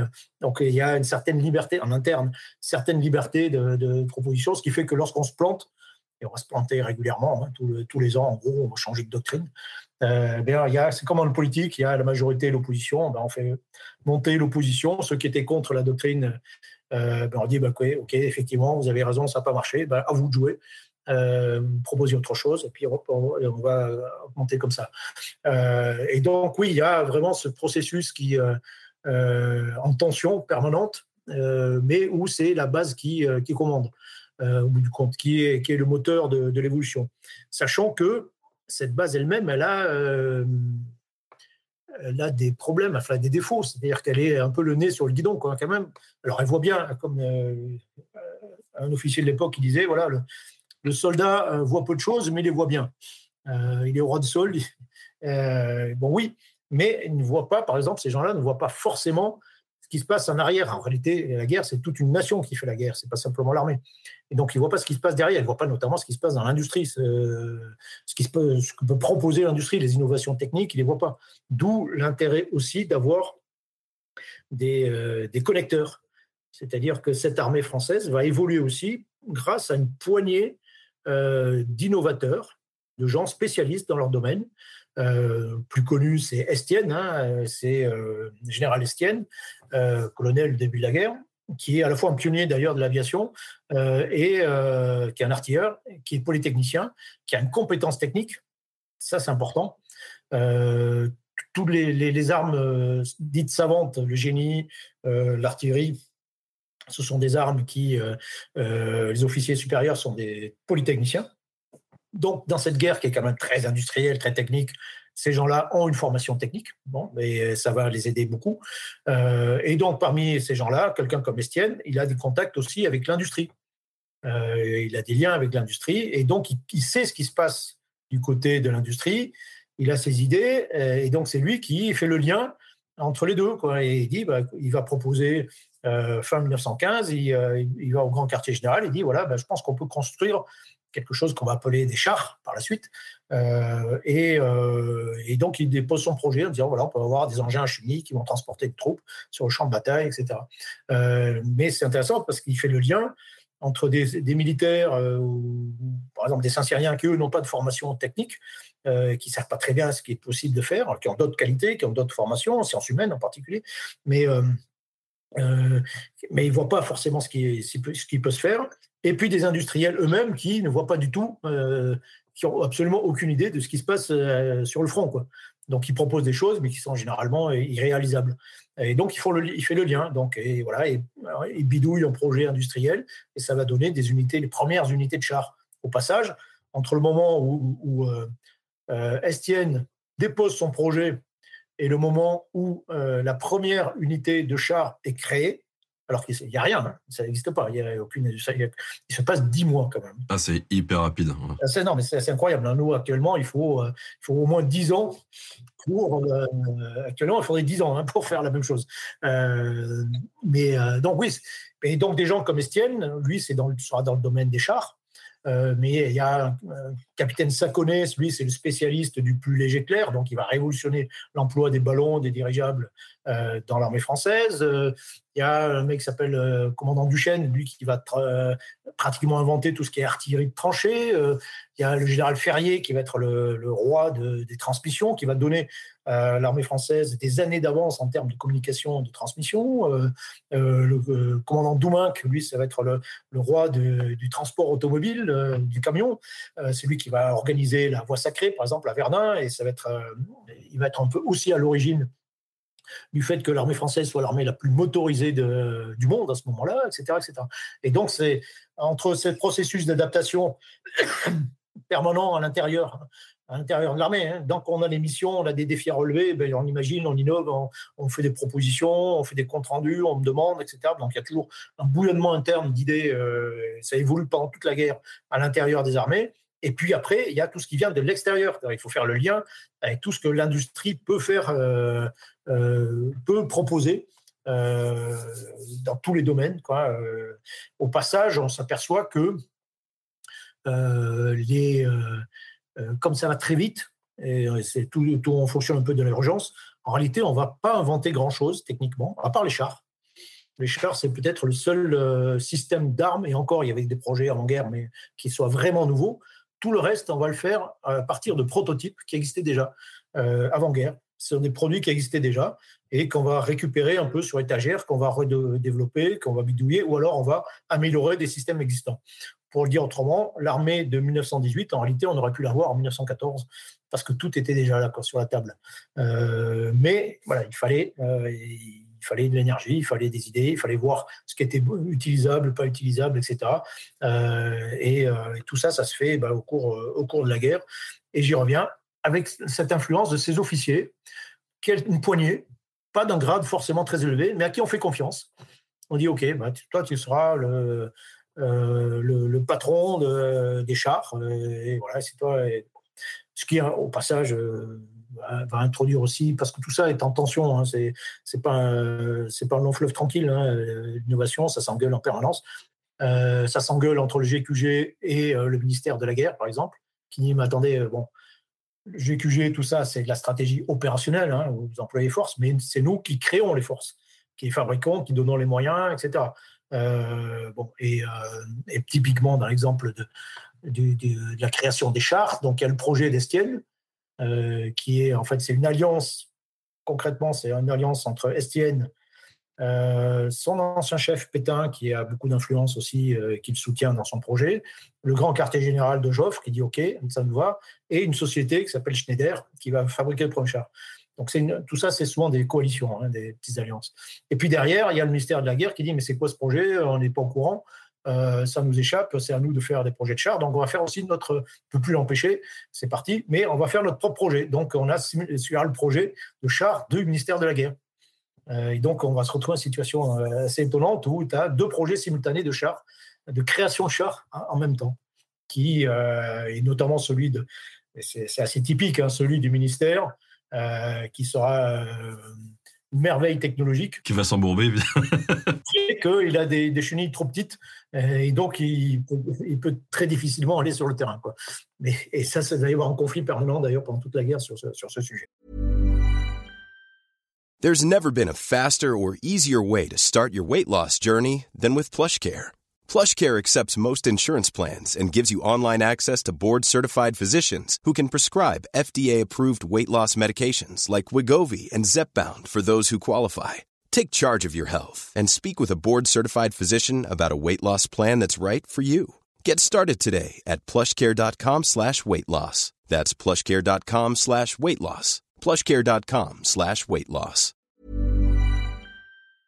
D'ailleurs, pour ceux que ça intéresse, hein, sur la chaîne euh, YouTube, on a euh, euh, créé des épisodes dédiés aux blindés avec Camille Vargas. Vous irez les voir, c'est vachement bien.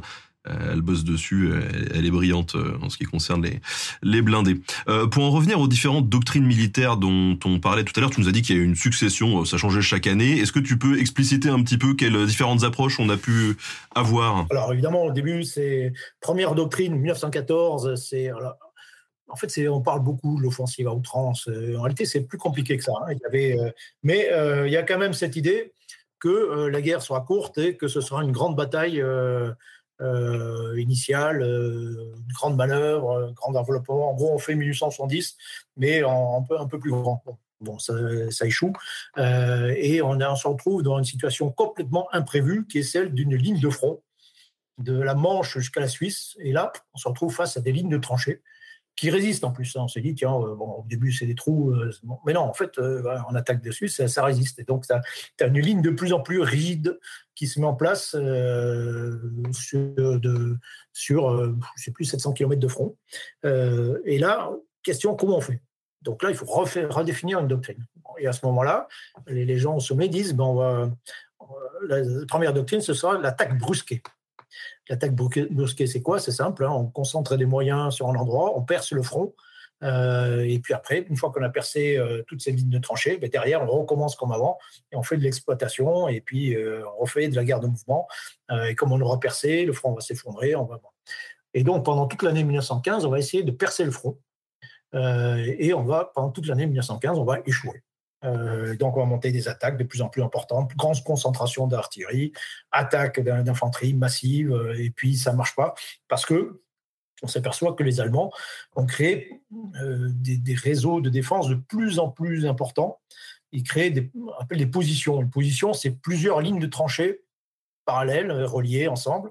Donc ça, c'est sur, sur quelques kilomètres de, profondeur. Et puis quelques kilomètres derrière encore, il y a une deuxième position qui se met en place. Pareil, c'est la même chose, euh, mais elle est beaucoup plus loin. Et donc euh, l'artillerie ne peut pas la frapper. Euh, et donc elle est préservée, relativement préservée. Donc on s'aperçoit que on arrive généralement à percer la première position. Et puis, lorsqu'on arrive devant la deuxième, c'est le grand désordre de partout. On a subi des pertes. Euh, l'artillerie n'a pas, pu neutraliser les défenseurs. Et puis, on bute sur cette deuxième position. Et puis, à chaque fois, on se fracasse et avec des pertes considérables. Et donc, avais, pendant tout ça, il y a des gens comme Foch ou Pétain euh, qui disent non, ça, ça ne marchera pas. Euh, nous, on propose autre chose. Pétain, assez rapidement, dit chercher à percer le front, ça ne sert à rien. Euh, on n'y arrivera pas, c'est compliqué, il faut réfléchir autrement. On dit non, non, mais ça, c'est. Euh, ça, va, ça va demander trop de temps. On est encore dans une optique il faut gagner la guerre le plus vite possible. En revanche, il y a d'autres solutions. C'est Foch qui dit euh, voilà, on, appelle ça, on appellera ça la conduite scientifique de la bataille, qui dit il y a plusieurs positions, mais très bien, bon, on fera plusieurs batailles. et Foch, qui commande le groupe d'armées du Nord, reçoit la mission de mettre ça en œuvre sur la bataille pour la bataille de la Somme à partir de juillet 1916. Et, euh, et donc, il dit, pas compliqué, première euh, préparation d'artillerie sur la première position, on écrase tout avec l'artillerie, on assaut sur la première position, on s'en empare, on fait avancer l'artillerie, on matraque la deuxième position allemande, pareil, on l'écrase, hop, et euh, l'infanterie attaque la deuxième position, et ainsi de suite, jusqu'à ce qu'on arrive en terrain libre et qu'on ait écrasé euh, comme ça, méthodiquement, toutes les positions allemandes. Euh, c'est l'époque du slogan l'artillerie conquiert et l'infanterie occupe. bon. Et, donc, il met ça en œuvre sur la Somme, et puis ça ne marche pas. ça marche pas parce que en réalité c'est très lent, c'est très méthodique.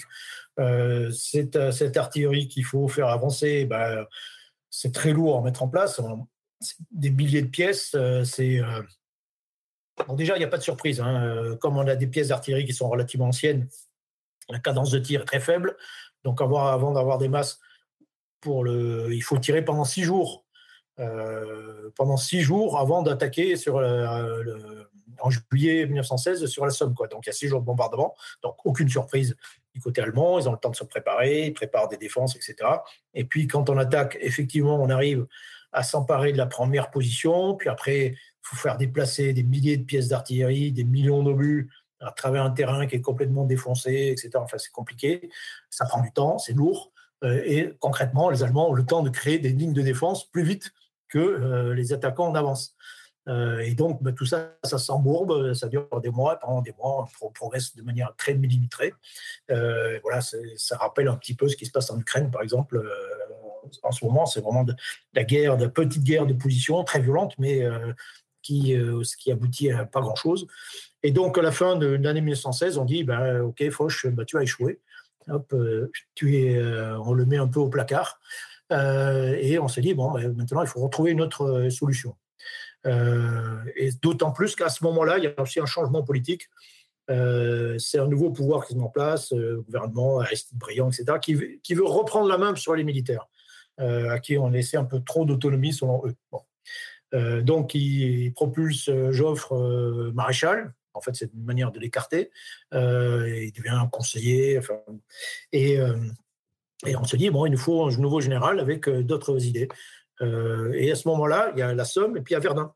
Et à Verdun, il y a un général qui s'appelle Nivelle, euh, qui est lui, et c'est lui le vrai vainqueur de la bataille de Verdun. Hein. Pétain a commandé au début, il a organisé la résistance, mais après, tout ce qui est la contre-attaque, c'est Nivelle. Et Nivelle, c'est un officier d'artillerie très brillant, euh, qui, à la fin, dit, ben voilà, en gros, les méthodes de l'attaque brusquée début de la guerre, s'emparer de tout le front, manger toute une grande partie du front d'un seul coup, on n'était pas capable de le faire en 1915, on est capable de le faire en 1917.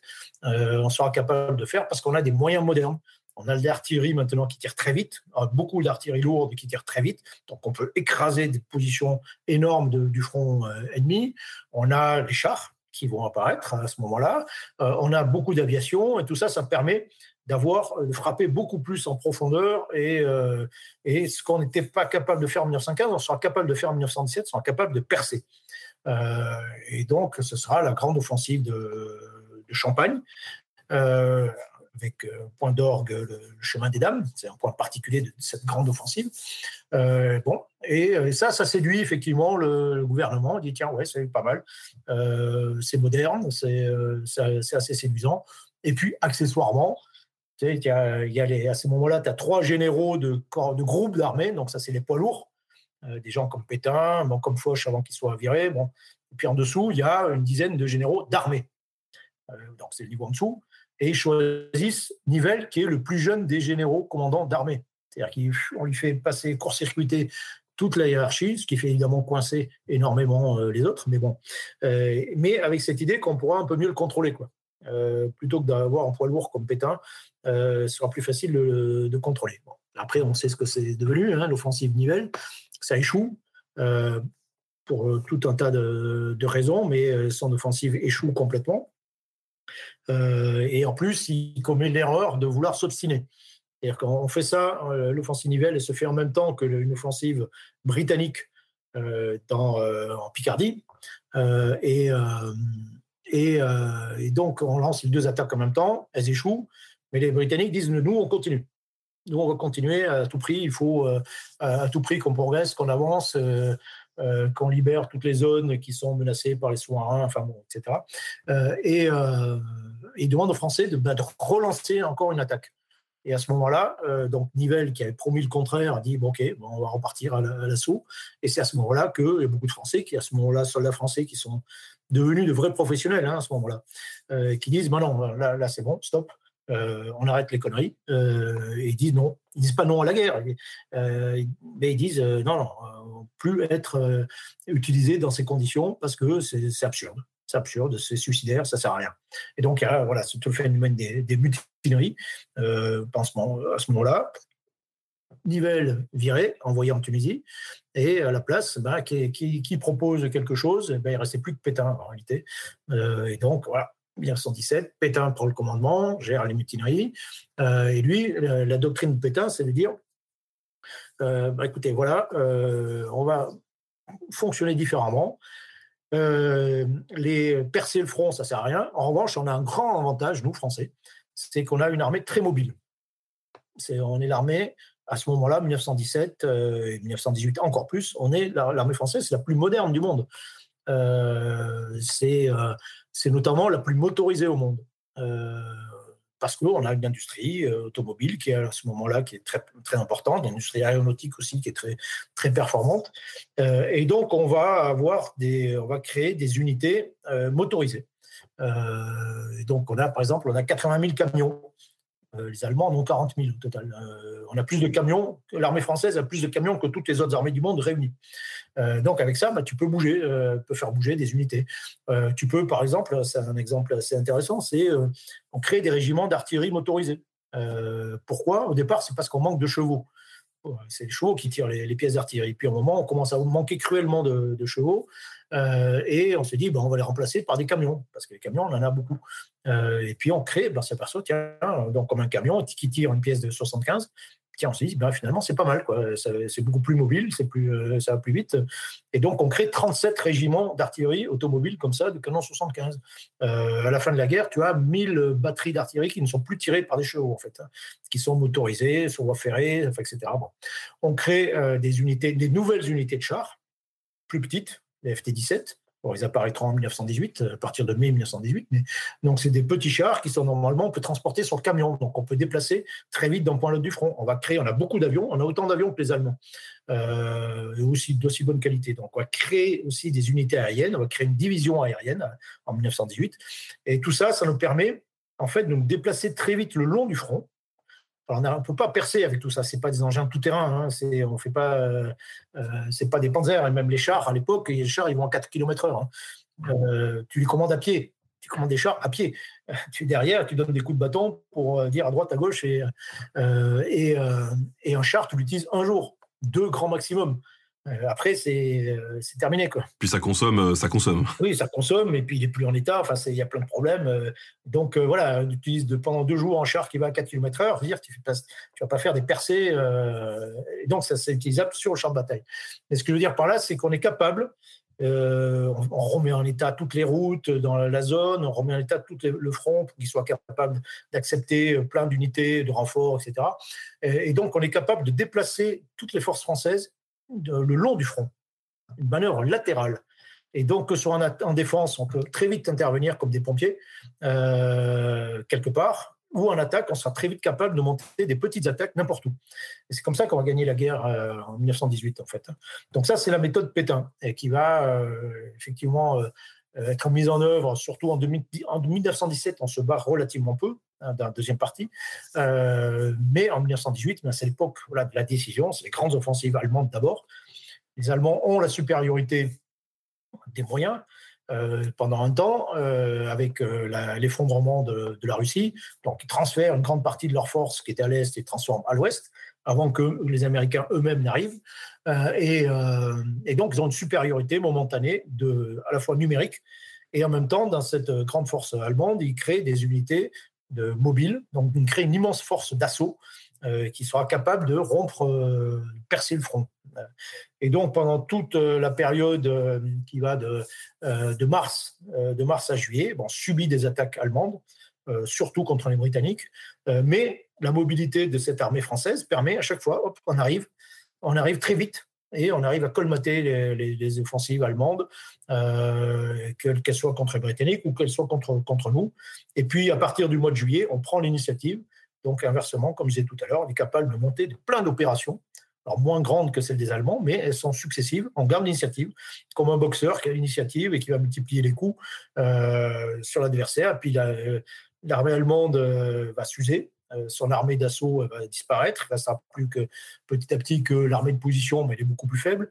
La ligne Hindenburg est la grande ligne, enfin la, grande somme de lignes de défense allemande qui, nous, avait résisté en 1917 à l'offensive Nivelle. Ben, finalement, on va s'en emparer au bout de 15 jours. Euh, et puis à partir de là, on va marteler l'armée allemande et euh, celle-ci, au bout du moment, va s'effondrer. On va être au bord de l'effondrement. C'est à ce moment-là qu'ils vont demander grâce et qu'ils vont demander à signer un, armistice qui est en fait une sorte de capitulation sur le terrain.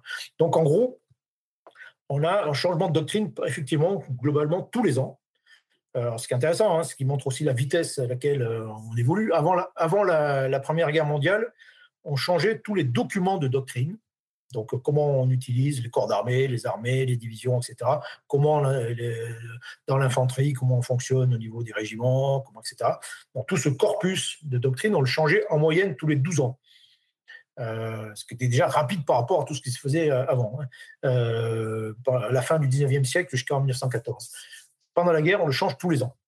Tous les ans, boum, on change de, de, texte. Ce qui montre que ça va à peu près 12 fois plus vite pendant, la guerre que, euh, Mais voilà, on y arrive petit à petit. C'est euh, euh, après beaucoup d'erreurs, après des, tâtonnements qui sont chaque fois qui sont évidemment meurtriers, et on arrive petit à petit à avoir à la fin de la guerre une armée qui est française, qui est puissante, qui est moderne, bon, qui est usée, hein, qui est évidemment, mais, mais qui est très moderne et qui est intelligemment commandée. Et du coup, euh, ces, ces, différentes euh, tactiques, elles ont entraîné aussi des nouvelles innovations directement pour euh, pour les soldats. Alors, tu nous parlais de, l'équipement même du, soldat qui n'est qui n'est plus pareil. Euh, tu parlais aussi des des, révoltes, euh, des mutineries. Euh, il y a eu les systèmes de permission qui ont été mis en place. Oui, alors il y a tout ce qui concerne la vie du soldat. Alors les premières vraies, enfin ça coince vraiment, c'est 1915 en réalité. C'est-à-dire qu'au début de la guerre, on part. On imagine que la guerre sera courte. Donc, euh, donc on y va à fond, et puis il n'est pas question de, revenir euh, tant qu'on n'a pas gagné la guerre. Et puis finalement, ça dure plus longtemps que prévu. Euh, c'est beaucoup plus dur beaucoup plus meurtrier qu'on l'avait envisagé. Donc en 1915, à la fin de 1915, ben, ça commence un peu à coincer. Quoi, hein. on là, ça commence à devenir long. Et surtout, fin 1915, donc il y, a ça, ça grogne un peu. Et, et c'est à ce moment-là qu'on se rend compte qu'il faut, ça va durer, en réalité. Euh, et donc déjà, euh, il y a un certain nombre de choses qui se mettent en place. Déjà, la, croix de guerre, sous proposition de Pétain, la croix de guerre, c'est-à-dire euh, il n'y avait rien pour distinguer un soldat qui se battait courageusement. Et donc, on se dit, bah, tiens, on va monter un truc, une médaille, hein, simplement, va être la croix de guerre, et puis on va mettre des citations chaque fois qu'il se comporte courageusement, ben, on, va rajouter des clous. bon. Et à ça, on remet en place des, on, commence à mettre en place des permissions. Donc on peut revenir euh, chez soi, ça veut dire qu'on fait confiance aux individus aussi, hein, pour le fait qu'ils vont revenir. Euh, et, euh, et, puis surtout, on met en place un système de 3-8, de certaine façon. Hein, C'est-à-dire qu'au lieu d'être en permanence engagé en ligne de front, eh ben, on est engagé. Ensuite, une fois que l'action est terminée, on revient en arrière repos. Repos et puis ensuite on est obligé d'aller en arrière parce que les choses changent. Donc il faut apprendre aussi de nouvelles choses. Donc repos, ensuite on va dans un camp. Dans un camp, on apprend à se servir des nouvelles armes, des nouvelles trucs, on passe d'apprentissage. C'est là qu'on absorbe les jeunes qui arrivent, les jeunes recrues, euh, on les mélange. Euh, on ne les envoie pas directement en première ligne, euh, sinon c'est une catastrophe. ensuite, normalement, on va dans un secteur relativement calme. Donc là aussi, on continue cet apprentissage. Et puis après, hop, on va dans un secteur dur, grande bataille.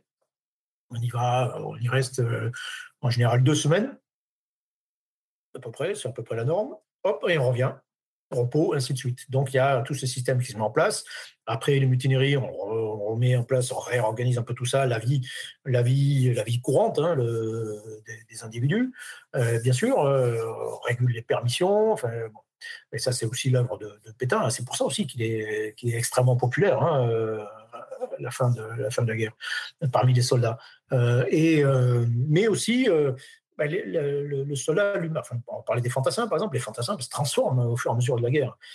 Chaque année, chaque année, euh, on a un fantassin différent, quoi, et qui s'équipe différemment. En 1917, tu as des innovations qui sont majeures, euh, qui sont intéressantes. C'est-à-dire que l'équipement, l'armement du fantassin, au début de la guerre, tu n'as que des fantassins, fusils Lebel, baïonnettes. Tous identiques. 1917, tu as des gens spécialisés. Des, des, des, fusils, on a récupéré des fusils mitrailleurs, euh, donc, tu as des, mecs qui tirent au fusil euh, mitrailleur, tu as des, gens qui viennent approvisionner ces fusils mitrailleurs, qui consomment beaucoup de cartouches. Tu as des types qui, euh, qui, tirent avec un lance-grenade, fusil. donc là aussi, il faut les approvisionner. Puis tu as des tireurs de grenades, des fusiliers, etc. Donc, il y a une différenciation des rôles. ce qui est intéressant d'ailleurs, c'est qu'on s'aperçoit que ça a un impact psychologique. C'est-à-dire que très concrètement, quand tu as des gens qui sont spécialisés dans une équipe, ben, tu es beaucoup plus incité en réalité à te donner à fond parce que si tu fais pas, euh, ben, c'est tout, euh, c'est toute l'équipe qui est euh, mise en danger. Et donc au bout du compte toi aussi. Hein. alors qu'au début de la guerre, 1914, tout le monde fusille le bel. Tu te mets un peu à l'arrière, tu fais un peu semblant. Bon, ça ça change pas grand chose à l'issue du combat. Hein. alors qu'en 1917, oui, ça change beaucoup de choses. Donc on est beaucoup plus impliqué euh, vis-à-vis de soldats qui sont par ailleurs devenus des gens avec qui tu vis depuis maintenant des mois, des années, qui sont devenus des, frères. Euh, donc les, liens sont, très différents. Mais surtout, la grande innovation de l'époque, c'est l'invention du chef de groupe de combat d'infanterie. Je parlais en tout début. Euh, je parlais aussi du début de ce dilemme qu'on avait face à la puissance de feu moderne. Face, est-ce qu'on se dilue pour échapper au feu ou est-ce qu'on reste groupé? Bon, aucune des deux solutions n'était bonne, et on va faire un truc intermédiaire. Et donc, on va changer de regard.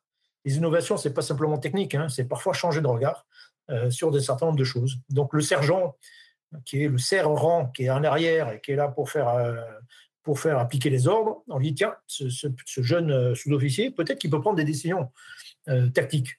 Et donc, on va partager la section en deux, puis en 1918, on va la partager en trois. Ça va devenir à ce moment-là les groupes de combat. En 1917, ça s'appelle les demi-sections. On leur dit voilà, toi, sergent, ben, tu commandes tu vas commander tactiquement euh, cette cellule euh, d'une douzaine d'individus. Euh, voilà, puis une petite dizaine après en, 1918, et on te donne la responsabilité de, de, commander. Donc ça permet à la fois de diluer un peu le dispositif en groupe de combat, mais qui en même temps sont des, unités autonomes, cohérentes et qui, qui permettent d'avancer. Et on résout un problème tactique vieux de 60 ans. Comme je disais au tout, début, bah, ce système, c'est toujours le, cas. Moi, j'ai commandé un commandé un groupe de combat d'infanterie comme ceux de 1918 et, ça ressemblait énormément. Donc ça, c'est une, innovation majeure euh, du, euh, du combat. Et j'y reviens, c'est un changement de regard. C'est un mélange d'innovation technique, tu as de nouvelles armes euh, qui apparaissent, tu as de nouvelles structures qui apparaissent, et euh, innovation peut être culturelle aussi. Ben, tu dis que voilà, ces individus ils peuvent euh, prendre, euh, prendre des décisions. et ça, ça change complètement le, le cours de la guerre. et donc, oui, à la fin de la guerre, ben, tu as des, des soldats de 1918, c'est dans leur, dans leur attitude, dans leur capacité, sont plus ceux de 1914. Il n'y a plus, plus rien à voir, ils ressemblent plus, plus du tout, sont plus du tout les mêmes. Euh, ils marchent plus aussi au passage. Ils sont transportés par camion. C'est devenu une armée motorisée, une armée moderne. Euh, quand ils montent à l'assaut, ils montent à côté de chars. Au-dessus d'eux, il y a des avions, euh, etc. C'est devenu une grosse mécanique euh, très industrielle. Et la, la, la, mutation a été, a été complète. ce, qu'on, ce, qui change au, final, c'est le fait qu'on prend beaucoup plus en considération l'individu. Quoi. Oui, bien sûr. Alors c'est un peu par force des choses, parce que l'individu devient rare. Euh, il devient rare et euh, à partir de 1915, la moitié des pertes françaises, elles ont lieu entre août 14 et euh, octobre 1915. Donc c'est à peine plus d'un an, tu as la moitié des pertes françaises de toute la guerre. alors ce qui est assez étonnant, moi j'avais fait une courbe, je dis voilà, voilà les, le, nombre de machines à tuer des Français. Donc j'ai dit voilà, qu'est-ce qu'il y a en face? En face de, des soldats français, le nombre de mitrailleuses, le nombre de fusils, le nombre de trucs, le nombre de canons et ça ne cesse d'augmenter au cours de la guerre. Et après, dis une autre courbe, voilà le, taux de perte français par mois de guerre. Tu aperçois que ce taux diminue. Euh, et donc, il y a une sorte de contradiction. Euh, et, mais pourquoi? Parce que, euh, parce que, à la fois, oui, on fait un peu plus gaffe, tout simplement, à des individus qui sont devenus très rares, des fantassins, et en particulier. et puis ensuite, parce qu'il y a une, adaptation l'être humain est capable de s'adapter aux milieux les plus extrêmes, hein, euh, comme les Inuits euh, dans le Grand Nord. et là, c'est un milieu, le milieu, la, zone de guerre, Première Guerre mondiale, c'est un milieu extrême dans lequel on arrive malgré tout à s'adapter et à survivre. et si l'armée de 1914 avait, été, avait affronté l'armée allemande de 1918, l'armée française de 14 contre l'armée allemande de 1918, l'armée française de 14 aurait été annihilée. On aurait été, elle aurait été entièrement massacrée. Euh, mais non, entre-temps, ben voilà, il y a eu une, euh, malgré tout euh, une adaptation et, une transformation complète. En 1917, on fait une expérience, on présente à des députés, on, fait une démonstration. On fait une démonstration voilà, des, des soldats 1914, une compagnie 1914 qui euh, et, euh, et, on a une compagnie 1917 qui va évoluer euh, en face d'elle. on les oppose toutes les deux. Et, en fait, il n'y a, même plus de combat possible. Quoi. C'est, celle de 1917 écrase complètement celle de 1914. Mais c'est complètement. Il y a un saut qui a été fait voilà, en trois ans qui est considérable. Et comme je disais d'ailleurs tout à l'heure, ce qui est plus étonnant, c'est que tout ce qui équipe les mecs de 1917 existait avant 1914. Quoi. Euh, mais bon, voilà, ça a coûté trop cher, ça demandait tout un tas de trucs, d'investissement, mais on aurait pu les avoir dès 1914. Alors justement, un de tes sujets de recherche, c'est vraiment l'individu au combat. Depuis tout à l'heure, on parle de de, des évolutions tactiques, des évolutions de techniques. Et au final, il y a quand même un, élément central, c'est qu'un individu, un militaire, bah c'est un humain avec euh, ses émotions aussi, qui va lui se retrouver confronté à une violence absolument extrême et dévastatrice. Comment est-ce que justement les soldats engagés dans cette guerre pouvait réagir Qu'est-ce qu'il ressentait Parce que c'est pas c'est pas un jeu vidéo, quoi que certains jeux vidéo maintenant incorporent le, le moral euh, dans dans le fait de pouvoir diriger les troupes. Mais euh, quand on dit à un soldat dans un jeu vidéo, tu vas d'un point A à un point B, tu fais feu, il le fait. Dans la réalité, euh, il y a aussi un fossé. Il y a plein de paramètres qui rendent en compte. Oui, oui bah, c'est que dans la réalité, pour aller du point A au point B, tu dois rentrer dans euh, ce qu'on appelle une bulle de violence, une bulle de mort, une zone de mort. Tu dois t'approcher consciemment de la mort. Euh, voilà, de la mort donnée aussi, on l'oublie souvent, mais c'est quand même spécificité militaire, c'est quand même de tuer, euh, et aussi euh, de, bah, de, la mort reçue, deux choses qui ne sont pas du tout naturelles. Et, donc ça, ça, ça induit, en fait, en fait, ça induit une transformation des individus. si on fait très rapidement, on explique un peu le processus, tu es face au danger, dans une zone de danger, tu as euh, un petit organe qui s'appelle l'amygdale cérébrale au milieu du, cerveau qui alerte, euh, qui dit voilà, attention, attention danger. Euh, et au passage, ce qui est intéressant, c'est que si si, si, si, on perçoit le danger, c'est qu'on a une connaissance de ce qui peut être dangereux. Donc tout ça, c'est relié à la mémoire profonde. Et donc, attention danger, donc mobilisation générale. Euh, et donc c'est là que le corps se transforme, commence à se transformer, tu as une pulsation qui augmente, le sang qui circule plus de la même façon, tu as l'adrénaline qui commence à arriver. En gros, on essaie de euh, le, corps essaie de te transformer, l'amygdale essaie de te transformer en super-héros pendant quelques minutes ou quelques heures, le temps de faire face à la menace. Bon. Et un deuxième processus qui intervient très vite, qui est le processus intellectuel. En gros, c'est une analyse de la situation et c'est surtout la réponse à une question est-ce que je suis capable de faire face à, ce, cette menace? Et si la réponse est oui, ok, je comprends ce qui se passe, je maîtrise, euh, j'ai les moyens qui me permettent de faire face, je suis bien équipé, je suis bien armé, je, suis entouré de mecs euh, euh, solides, à qui j'ai confiance, bah, tu vas peut-être tu vas peut-être contrôler ce processus. D'accord? Et tu vas effectivement être un super-héros pendant quelques, minutes ou quelques heures avant de t'effondrer d'épuisement. et en revanche, si tu réponds non, si tu dis, oula, je, je comprends rien, ou c'est trop, ou j'ai pas les moyens, ou je, suis nul, ou je, etc. Eh bien, ce processus d'emballement euh, va devenir contre-productif. Euh, ça va comment À 120 pulsations minute, tu maîtrises plus, euh, tu perds toute maîtrise gestuelle. ça va au-delà, tu commences à ne plus savoir prendre de décision. Et, donc, tu veux faire des choses, parce que ça réduit un peu le stress euh, d'agir, mais tu sais pas quoi faire. Euh, et donc, c'est là où tu vas obéir aux ordres, même les plus cons. Euh, mais ou si on te donne pas d'ordre, bah, tu vas imiter. Donc le type qui qui recule, bah, tu vas aller avec lui. Tu sais pas pourquoi, mais tu vas aller avec lui. Et si tout le monde va avec lui, ça se transforme en panique. Tout le monde s'enfuit sans savoir pourquoi. mais ça peut être l'inverse devant. Hein. Tu pas sûr un mec qui monte à l'assaut parce que c'est voilà, c'est le premier modèle d'action qui se présente et tu sais pas quoi faire que tu ne sais pas prendre de décision. Et puis, lorsque ça monte encore plus, ben, on arrive à une situation de paralysie, c'est-à-dire que le, le danger, c'est plus tellement l'extérieur, c'est l'intérieur, c'est la crise cardiaque. Euh, et donc, jusqu'au moment où on va te dire stop, stop, stop, et on va arrêter l'amygdale, on va la bloquer. Euh, et, euh, et d'ailleurs, ça va la bloquer sur la, sur la mémoire. Hein. je disais, c'est relié à la mémoire. Donc, ça peut souvent bloquer sur une scène. C'est ça le principe des, euh, traumatismes récurrents.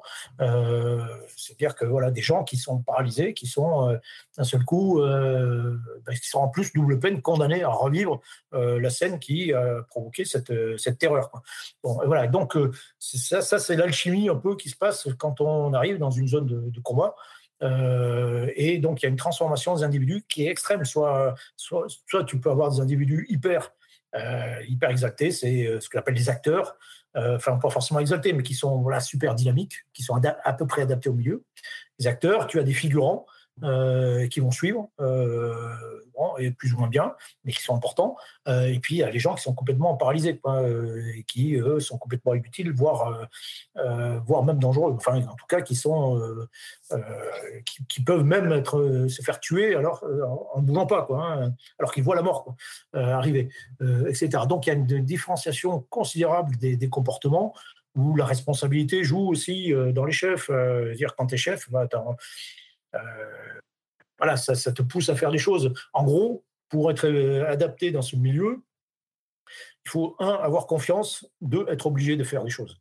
Euh, avoir confiance, c'est ce que je disais tout à l'heure, hein, tu dis, OK, voilà, j'étais bien formé, je comprends, j'étais habitué à cette situation, elle est peut-être difficile, mais je, sais ce qui se passe, je suis parfaitement adapté, je sais décrypter les sons, je sais qu'une balle qui arrive, bah, je sais qu'elle est supersonique, par exemple, donc je sais qu'elle va faire un bang, à côté de moi euh, quand elle va passer.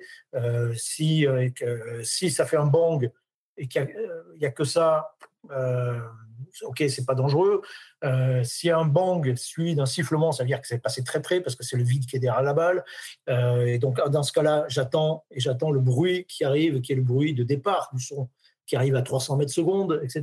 Ce que je veux dire par là, c'est que tu as une multitude de savoir-faire pour être adapté au milieu du combat, de compétences, de petits trucs euh, ou qui se jouent en mètres, secondes, etc. Et quand tu les maîtrises, bah, tu arrives à lire à peu près ce qui se passe, à, t'adapter euh, à, cette, situation. Tu, maîtrises des trucs, tu es bien équipé, tu es un bon tireur, euh, tu as de bonnes armes, des armes puissantes. bon, ok, ok, tu, vas arriver à gérer, le problème. c'est dangereux, mais tu, peux gérer. donc, on reste dans une situation de stress un peu positif. Voilà. Et puis, euh, ça, c'est la confiance. Confiance en soi, les autres, son chef. Je sais que j'ai confiance en mon chef, il est bon, l'ordre qu'il me donne. Pas sûr que j'en sais rien. Hein, on est en milieu d'incertitude, mais j'ai confiance, euh, etc. Et, euh, et puis, mais encore faut-il connaître les gens. Donc ça aussi, ça passe. Si tu réunis des gens qui ne se connaissent pas du tout, euh, bah, ça ne marchera pas. Euh, quand tu introduis des gens qui se connaissent, tu peux avoir, ils ont, il y a des liens de confiance qui se mettent en place.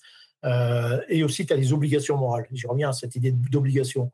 Euh, tuer, se faire tuer, c'est pas naturel. Donc pour y aller, euh, bah, il faut être un peu poussé par les choses.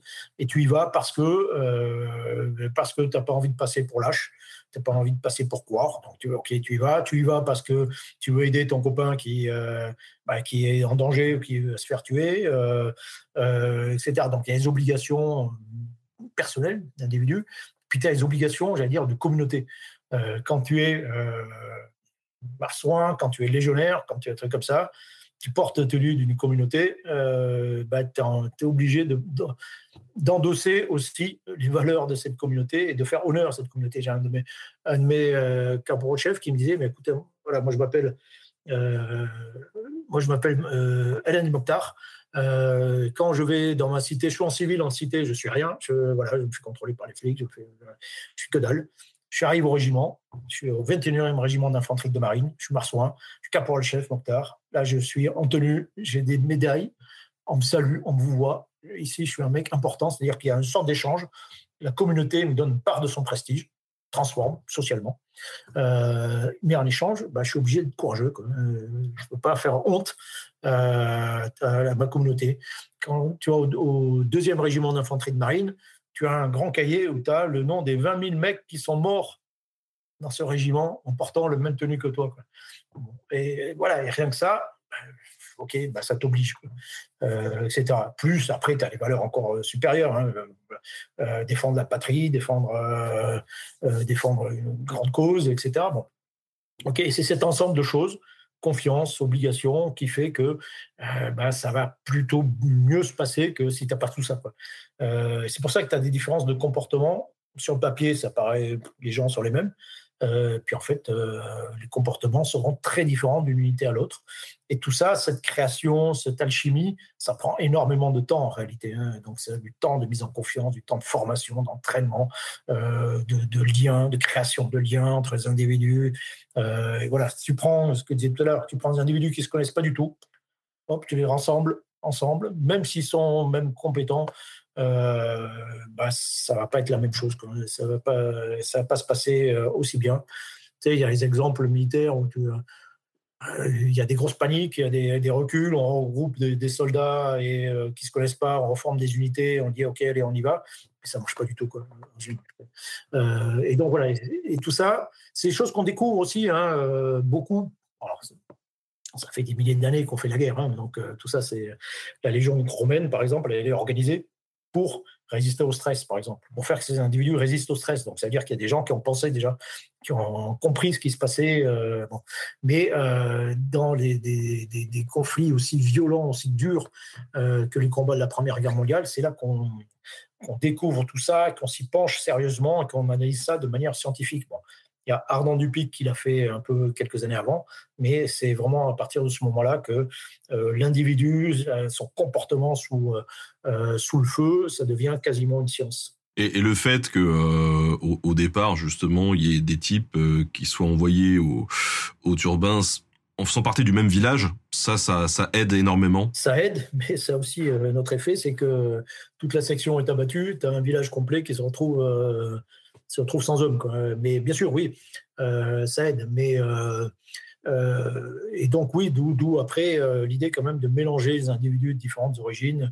En revanche, c'est un peu s'expliquer tout à l'heure, on crée une autre innovation importante, c'est le bataillon de dépôt.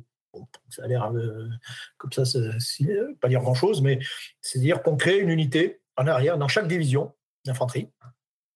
Tu as un bataillon de dépôt. Et c'est là que arrivent les jeunes.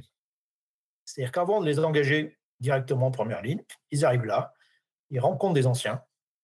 Chaque fois que les mecs vont en permission, ils passent par le bataillon de dépôt, ils rentrent, ils rentrent, ils passent par le bataillon de dépôt. Les blessés qui sont en convalescence, tu quand un mec est blessé, première chose à faire, c'est de le ramener le plus vite possible dans son unité. Euh, voilà, il est malheureux s'il euh, s'il se retrouve séparé de, de ses frères d'armes. Donc on le ramène, mais euh, quand ils sont en convalescence, on les met dans le bataillon de dépôt, en arrière un peu, et, là, ils rencontrent les jeunes. Donc il y a une forme de fusion qui se fait petit à petit, avec les jeunes, ils apprennent petit à petit par, le, par le dialogue tout simplement. Hein. comment voilà ce qui se passe réellement sur le champ de bataille. Puis après, ils sont intégrés dans des unités, comme je disais tout à l'heure, plutôt normalement au moment où l'unité est dans une zone qui est relativement calme, soit à l'arrière ou, euh, ou, engagés sur une zone du front qui est calme. C'est là qu'on les engage en première ligne et petit à petit, il y a une forme d'accoutumance qui se fait euh, aux réalités du champ de bataille, ce qui fait que euh, pendant la guerre, il, y a, des grandes paniques qui ont lieu au début de la guerre. C'est aussi la découverte pour tout le monde hein, du feu moderne, de la puissance de feu, de la violence du combat moderne. mais ces, ces paniques diminuent et disparaissent avec le temps. Euh, et euh, parce que voilà, on a, on a réussi à mettre en place un processus d'accoutumance euh, à euh, la réalité du champ de bataille moderne, aussi violent soit-il. Il y a quelqu'un qui nous dit par exemple, mais euh, comment tu fais pour pas péter un câble quand tu vois tous tes potes crever en quelques minutes dans d'atroces souffrances Après 3-4 ans de guerre, tu te dis mais pourquoi me battre? À quoi ça sert? Et, quelqu'un qui renchérit en disant mais c'est pas à partir de cette guerre qu'on découvre les syndromes post-traumatiques? Oui, oui, en grande partie. Oui, oui, on fait, on fait énormément de progrès d'ailleurs de manière globale, hein, tout le domaine de la médecine, hein, de la chirurgie. Euh, à ce conflit. C'est à ce moment-là qu'on se pose beaucoup de questions. Effectivement, c'est pas pas spécifiquement la Première Guerre mondiale. Hein. Y a, on commence à y réfléchir un peu avant, mais ça prend évidemment une grande extension. Euh, après la Première Guerre mondiale, tu te retrouves d'un seul coup avec des millions de, types qui ont connu cette expérience. Euh, donc ça, c'est un phénomène nouveau aussi. Des millions de vétérans d'un seul coup qui arrivent sur le marché. Ce qui va donner, par ailleurs, par exemple, une grande littérature de guerre tous ces gens-là, autre nouveauté, ils savent tous lire et écrire à peu près. Euh, et donc, euh, tu as une génération qui revient de guerre et qui sait écrire. Hein, et donc, il va produire une littérature. Ça aussi, ça fait le même Mais tu as aussi, voilà, parmi tous ces millions de vétérans, ben, tu as, énormément de blessés euh, tu as énormément de mutilés, etc. Et puis tu as énormément de gens oui, qui sont blessés à l'intérieur, même euh, en plus, souvent euh, dans, dans, leur âme. Dans les, c'est, à ce moment-là oui, qu'on se pose des questions sur le, traitement de, voilà, de ce, post-traumatique hein, et euh, on tâtonne, hein, on ne sait pas très bien comment faire. D'ailleurs, c'est toujours très compliqué encore maintenant hein, de, gérer ces, euh, ces situations. Euh, mais oui, c'est c'est vraiment à ce moment-là que on le prend véritablement en compte. Alors certains dans certaines armées, on va le nier. Enfin, tous les, les, régimes totalitaires vont se mettre en place, par exemple, le régime euh, nazi ou l'Union soviétique, on va nier tous ces phénomènes, par exemple. Hein. on va dire, voilà, c'est en gros, c'est la lâcheté, c'est une pure lâcheté, donc euh, il ne faut pas en entendre parler. Euh, mais dans les pays, pays occidentaux, oui, c'est, on, va, on va le prendre en compte sans encore, j'y reviens, sans encore trop savoir comment faire. Hein. on va insister sur la sélection des individus, on se pose des questions sur, voilà, sur la capacité à résister. À résister au combat, ce qui a voilà, naturellement des gens qui sont plus aptes à, résister au combat que les autres, sans trouver là aussi beaucoup de solutions. Euh, mais, bon, mais on tâtonne beaucoup. Mais évidemment, oui, on se retrouve après la Première Guerre mondiale. Euh, euh, il y a peut-être 8 millions de, Français qui ont connu la guerre, quoi, 8 millions d'hommes. Quoi, sur ces 8 millions, bon, qui ont connu des expériences très différentes. Tous n'ont pas été que soumis des, des expériences terribles, mais euh, beaucoup. Donc, on a des centaines de milliers de gens qui sont, voilà, qui sont traumatisés. C'est intéressant de voir, par exemple, les, taux de suicide euh, après la guerre. Euh, on s'aperçoit que quand on fait le cumul des vétérans qui se suicident, on aboutit parfois à des pertes qui sont équivalentes à celles de, de la guerre elle-même.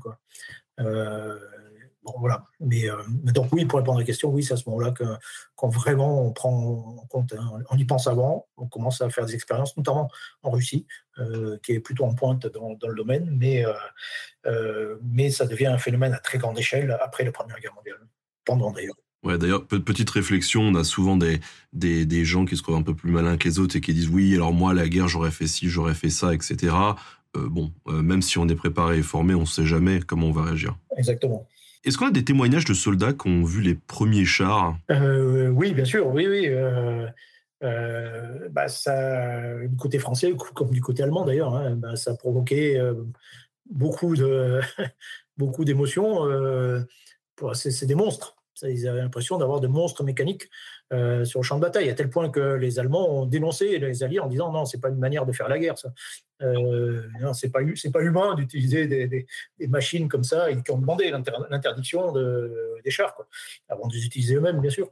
Mais euh, bien sûr, oui, mais non, ça a provoqué beaucoup de, euh, d'interrogations, d'effroi, des choses comme ça. Mais j'y reviens. Hein, ce sont des grosses mécaniques au début. La première offensive française, Berry-au-Bac, en avril 1917. Euh, tu as euh, voilà, 80 chars qui arrivent comme ça, mais qui roulent à 4 km/h. Donc, euh, c'est à la fois très lent pour des engins, mais c'est déjà trop rapide pour les, fantassins qui, derrière, essaient de suivre.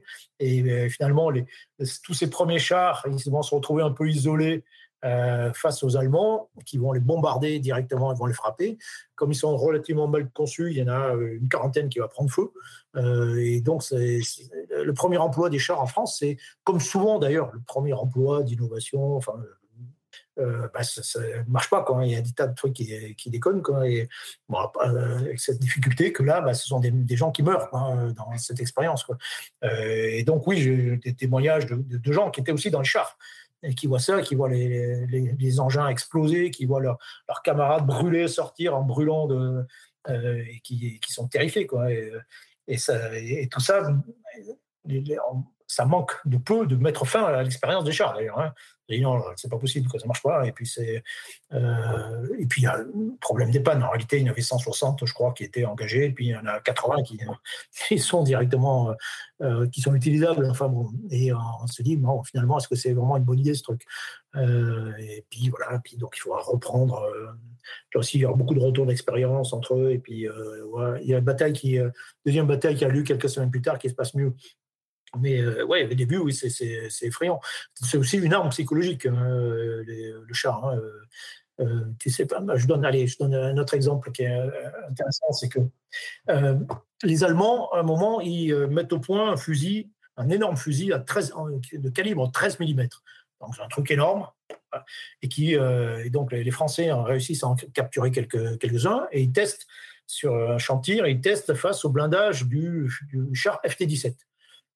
Et bon, ils testent le truc, ils s'aperçoivent qu'avec ce fusil, on perce le, FT-17, notre char de bataille, euh, notre char d'assaut, euh, et se disent oula, oula, ça va être, ben, ça va être super compliqué, quoi, on va pas jamais y arriver. Et puis en fait, quand on regarde après-guerre combien de chars français ont été percés par ces fusils, il y en a deux.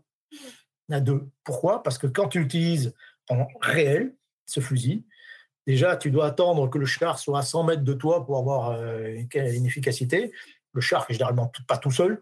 Donc, il faut attendre que les mecs soient sur place, qu'il y ait plusieurs chars, tous les fantassins qui sont à côté, à 100 mètres, pour pouvoir essayer de prendre une visée. Assez compliquée pour euh, le toucher. En plus, quand tu tires, tu te déboîtes l'épaule une fois sur deux. Euh, et concrètement, bah, les mecs ne l'ont jamais utilisé, quoi, dans la réalité du champ de bataille. Et donc, ça, c'est un exemple de techno qui, sur le papier, paraît euh, super, puis en fait qui est euh, sur le terrain, dans le, vrai contexte psychologique euh, du champ de bataille, n'est pas utilisable. Voilà, finalement, on va utiliser, moi j'ai utilisé des fusils de ce genre en 12-7 mm pour faire de l'anti-sniping, euh, pour, pour, percer les murs en disant tiens, finalement, ça, ces trucs, ça perce les murs, et ça peut être utile. Mais bon, voilà. Mais voilà, j'arrête là. Pour ceux que ça intéresse, en tout cas, à Berry-au-Bac, justement, il y a un mémorial hein, des, des, chars d'assaut. Et en, en, allant par là, on avait, on avait filmé, je crois que sur un rond-point, il y a, il y, a, il y a un tank, euh, une réplique de tank qui traîne et qu'on avait filmé sur, euh, sur Nota Bene sur YouTube. Vous pouvez retrouver ça dans la, la playlist de reportages qu'on a fait Première Guerre mondiale. Euh, euh il y a quelqu'un qui nous dit, mais euh, quand on parle de la Première Guerre mondiale, là, et puis de la guerre moderne, etc., bon, on se concentre sur le théâtre européen. Qu'en était-il sur les fronts dans les colonies? D'abord, oui il y a d'autres fronts, évidemment. Il y a le front euh, oriental, hein, qui est euh, très important, bien sûr. Il y a le front même, la France euh, combat aussi, notamment en Macédoine, en Grèce. C'est peut-être là, d'ailleurs, que va se faire la, décision. Hein. C'est-à-dire qu'on va arriver, nous, Français, alors c'est une coalition. Hein.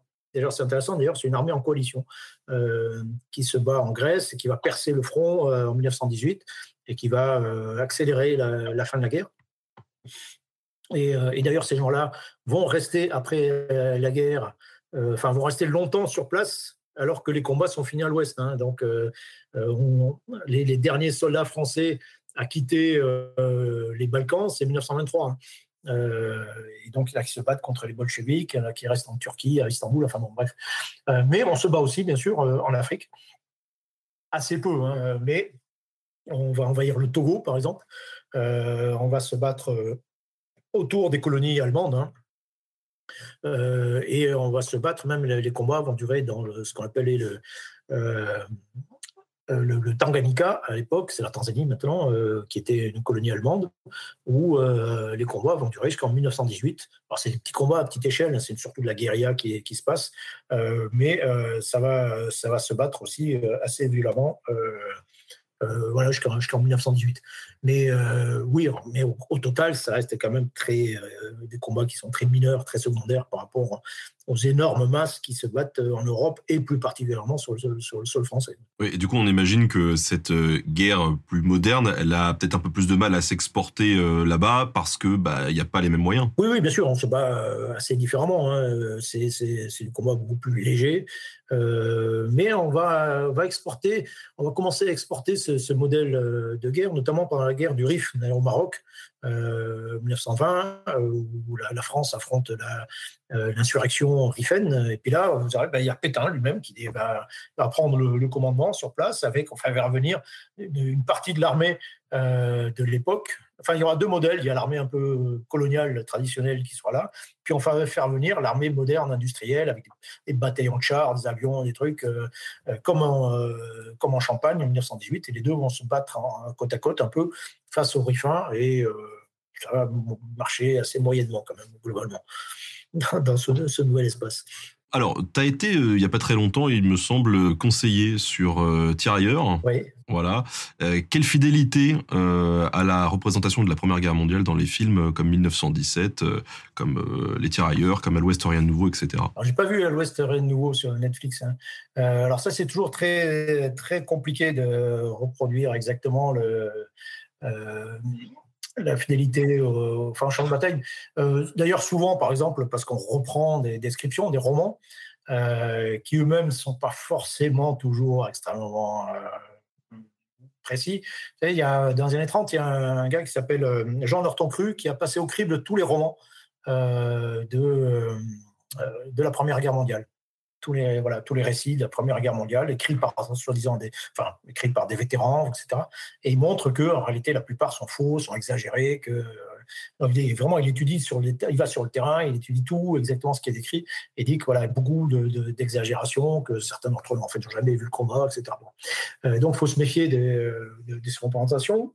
Euh, et puis, puis, alors, pour revenir à l'exemple, a, il y a comment dire, il y a toujours aussi une confrontation entre le souci de euh, véracité historique et puis les, euh, dire, les questions, les problèmes de la production cinématographique, que ça peut être des problèmes très concrets, hein, dire voilà, ben, il n'y a pas, il a pas quand je dis ben voilà, les mecs sont équipés comme ça, ils ont des fusils mitrailleurs Chauchat, ils en ont deux par, section, etc. On va dire ouais, mais le problème c'est qu'on n'en a pas, on n'en a pas assez quoi. Ah, bon, ben, ok, euh, donc on fait avec. Euh, après, je dis les, les tirailleurs sénégalais, leur tenue normalement en 1917, ils sont en tenue moutarde. Euh, bon, et là, on me dit, bah ouais, mais, euh, euh, ouais, mais la tenue moutarde, sur l'image, ça passe pas bien. ça passe pas bien avec les, décors du village qui est lui-même ocre. On préférait qu'il soit en bleu horizon. Bon, bah, ok, en, bleu horizon. Bon. voilà, les casques, normalement, une encre marine. Mais on me dit, bah non, il n'y en a pas. on n'a que des casques comme ça. Bon, ok, voilà, donc il y a des, forcément des arbitrages à faire avec ce qu'il est possible de faire, bien sûr. et après, bah, sur, et puis la réalité, plus précisément, la réalité des combats. Le problème qui se pose aussi souvent, c'est que euh, bah, c'est pas très visuel, quoi. Hein. C'est pas très cinématographique en réalité. C'est pas très spectaculaire. Un combat, euh, un assaut 1917, c'est pas du tout des mecs qui se ruent. Euh, c'est pas une foule qui se rue en avant. Euh, c'est 1917-1918. quand on part l'assaut, on part derrière un barrage roulant c'est-à-dire il y a des murs d'obus qui tombent devant soi pour, pour masquer, pour protéger, et qui avancent de 100 mètres toutes les 3 minutes. Et donc, il y a des gars derrière qui sont organisés en demi-section, qui, euh, et qui sont derrière ce mur d'obus, et qui avancent de 100 mètres toutes les 3 minutes. On ne court pas. C'est super méthodique, c'est super lent. Euh, en plus, il y a de la poussière partout. Euh, on voit, voit pas grand-chose. il y a un bruit étourdissant, donc on n'entend rien. donc les mecs disent on a l'impression d'être dans un tambour. mais tout ça, c'est pas super visuel. Quoi. un vrai assaut, allez, on va dire comme ça, un vrai assaut 1918 ben, ça c'est pas visuel du tout. Euh, voilà, c'est pas.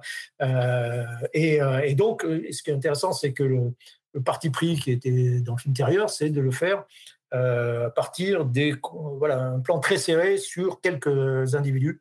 voilà, donc du coup, on voit pas le, pas le plan large, on voit pas la bataille. qui est un film euh, la scène d'ouverture de euh, Au revoir là-haut. C'est parce que ça commence, c'est le dernier jour de la guerre, euh, et voilà, un capitaine qui donne monter l'ordre à l'assaut. Et on voit le mec monter à l'assaut, se relever, sortir des tranchées, se relever à l'assaut vers une position allemande. Bon, là, tout est faux je dirais historiquement, il n'y a rien, il a strictement rien qui va. Alors, point de vue de l'histoire, tout ça, ça peut avoir du, sens, mais historiquement, il n'y a, absolument rien d'historique là-dedans. Donc, c'est un arbitrage entre euh, forcément entre entre tout ça, entre ce qu'on peut faire, les moyens que l'on a, ce que l'on veut montrer, euh, ce qu'on a envie de montrer, et puis et puis l'histoire. Et bon, parfois c'est ça fait pas toujours fond de bon ménage. ça s'applique à, tout, euh, d'ailleurs, hein, aux bouquins, aux jeux vidéo, voilà, tout ça, on fait beaucoup de pédagogie là-dessus sur Nota Bene, donc c'est la même chose. écoute, avant de passer aux suggestions bibliographiques, j'ai une dernière question, alors qui est totalement hors sujet, mais d'une part, moi, je l'avais remarqué quand parce que je te lis sur Twitter et quelqu'un d'autre l'a remonté. Donc, à ce qu'il paraît, tu aurais appris quelque chose à Valérie Giscard d'Estaing. oui, oui. Alors bon, voilà, euh, euh, j'étais en mission à Sarajevo pendant la guerre, euh, pendant le siège en 1993. J'ai passé six mois et une de mes missions sur place, c'était de lutter contre les snipers, les mecs qui me tiraient dessus, euh, qu'ils soient serbes, bosniaques, d'origine de la ville, extérieure, etc. Euh, et donc, j'avais organisé tout un tas de choses. Avait des équipements. On parlait de fameux fusils euh, de gros calibre que j'utilisais. Et puis, puis un jour, on m'appelle, on me dit, bah, tiens, il y a Giscard d'Estaing qui, qui passe voir. Et il va passer de voir ah bon, ok. Donc moi j'étais dans mon emplacement de, combat, qui était en plus qui était un casino. donc c'était une scène assez surréaliste. On est dans un casino. Donc, tu as un blackjack, tu as une roue de la fortune, on est sur une moquette mauve, c'est un truc euh, complètement surréaliste. Et puis là, tu as des, mecs qui sont là, on a mis des sacs à terre, puis on a nos fusils, puis des lunettes, des trucs. Euh, là, on, traque et on, essaie de flinguer les mecs qui, euh, qu'on arrive à repérer, quoi, plus ou moins. Quoi. Et puis, donc, je vois des boulets, Giscard d'Estaing, voilà, qui est super intéressé par tout ça, là, qui, est, un chasseur hein, aussi, au passage. Et, donc, bah voilà, donc j'ai appris à Giscard d'Estaing comment comment repérer et flinguer des mecs à 800 mètres, des mecs qu'on ne voit pas planqués derrière un mur, etc. etc. Voilà. C'était juste pour le plaisir de l'anecdote. Euh, quand même, rencontre improbable dans un cadre euh, improbable. Voilà. Euh, alors, est-ce que pour les... Donc, comme tu l'as compris, il y a de nombreuses questions qui ont été posées. Et malheureusement, on n'a pas le, temps de toutes les, traiter. Est-ce que toi, tu aurais des conseils bibliographiques, des bouquins, des documentaires à, à, proposer aux gens qui aimeraient en savoir un petit peu plus sur ce qu'on vient d'aborder aujourd'hui moi, j'ai écrit effectivement deux livres sur la question, l'invention de la guerre moderne qui est en fait une partie de ma thèse où je montre tout ce processus d'évolution euh, qu'on a, évoqué. J'ai écrit un autre livre qui s'appelle Les vainqueurs, qui est plus centré sur l'année 1918, qui est une année un peu oubliée en termes d'histoire militaire, euh, sur la, comment l'armée française en particulier a contribué à la victoire euh, finale. Voilà, j'essaie un peu aussi de réhabiliter un peu cette, armée française qu'on oublie un petit peu malgré tout, dans son rôle dans la, dans la victoire. Euh, voilà, au passage, dégonfler un petit peu aussi l'idée que les Américains ont, gagné la guerre euh, en arrivant. Bon, euh, enfin voilà, il y a ces deux bouquins. autrement, si, alors si, pour revenir aussi sur un sujet, j'ai écrit un autre livre sur le comportement au combat qui s'appelle Sous le feu, la mort comme hypothèse de travail euh, où je reprends un peu tout ce qu'on a décrit euh, tout à l'heure, et je prends beaucoup d'exemples de la Première Guerre mondiale, parce que justement, il y a beaucoup de récits de la Première Guerre mondiale, de gens qui racontent leur expérience du combat, euh, donc c'est toujours intéressant. autrement, parmi moi, les bouquins qui m'ont marqué, sur, frappé sur, sur ce conflit, s'il y a un roman à retenir, c'est pour moi, hein, c'est ceux de 14 de Maurice, Maurice Genevoix. Qui, est, qui est ce qu'on a écrit de mieux, certainement, de plus vrai, de plus honnête, de plus, plus fort sur, sur, cette guerre. mais bon, il y en a d'autres. Il y a un bouquin qui est complètement méconnu, mais qui, parce qu'il est sorti, il a été publié très tardivement, qui s'appelle Leur H. Euh, J'ai oublié l'auteur, c'est de Tesnas, qui est pareil, le récit d'un sous-officier euh, qui raconte sa guerre euh, et qui est absolument remarquable. Euh, j'ai beaucoup aimé bah, plusieurs bouquins d'Ernst Junger. Hein, c'est c'est quand même des, livres assez forts, Ouvrage d'acier en particulier. il raconte il raconte également toute sa guerre. Voilà, donc c'est ce qui me vient immédiatement à l'esprit.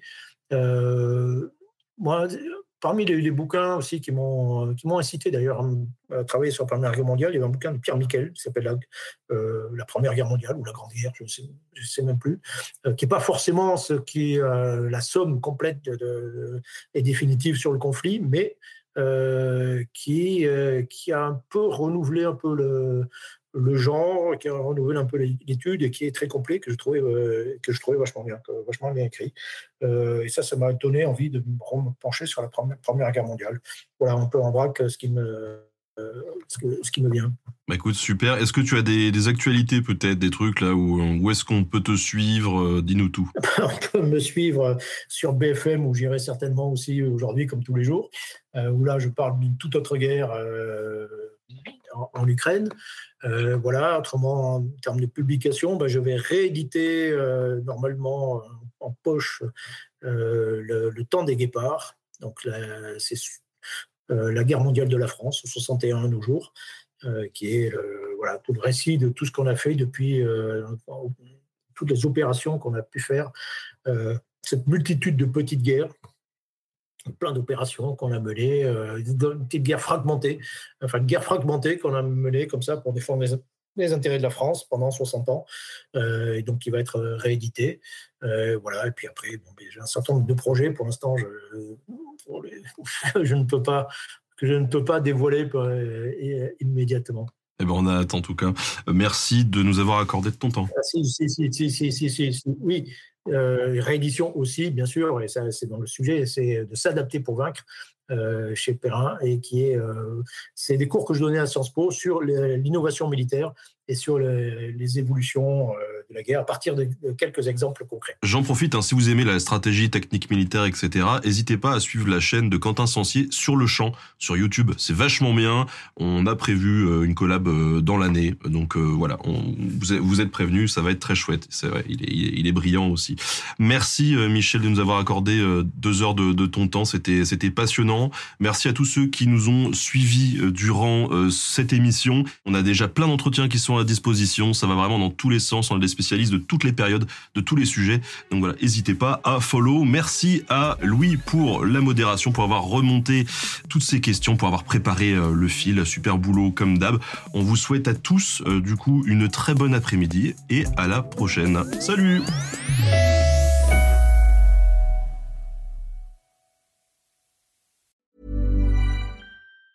Planning for your next trip? Elevate your travel style with Quince. Quince has all the jet setting essentials you'll want for your next getaway, like European linen, premium luggage options, buttery soft Italian leather bags, and so much more. And it's all priced at 50 to 80% less than similar brands. Plus, Quince only works with factories that use safe and ethical manufacturing practices. Pack your bags with high-quality essentials you'll be wearing for vacations to come with Quince. Go to quince.com slash trip for free shipping and 365-day returns.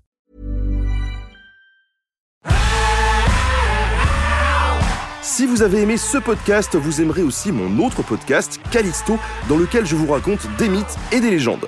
En attendant que vous nous suiviez sur Castbox, Apple Podcast, Podcast Addict ou toute autre plateforme qui propose cette fonction, n'hésitez pas à vous abonner. Vous pouvez même nous laisser une note et, soyons fous, un petit commentaire, je le lirai avec plaisir.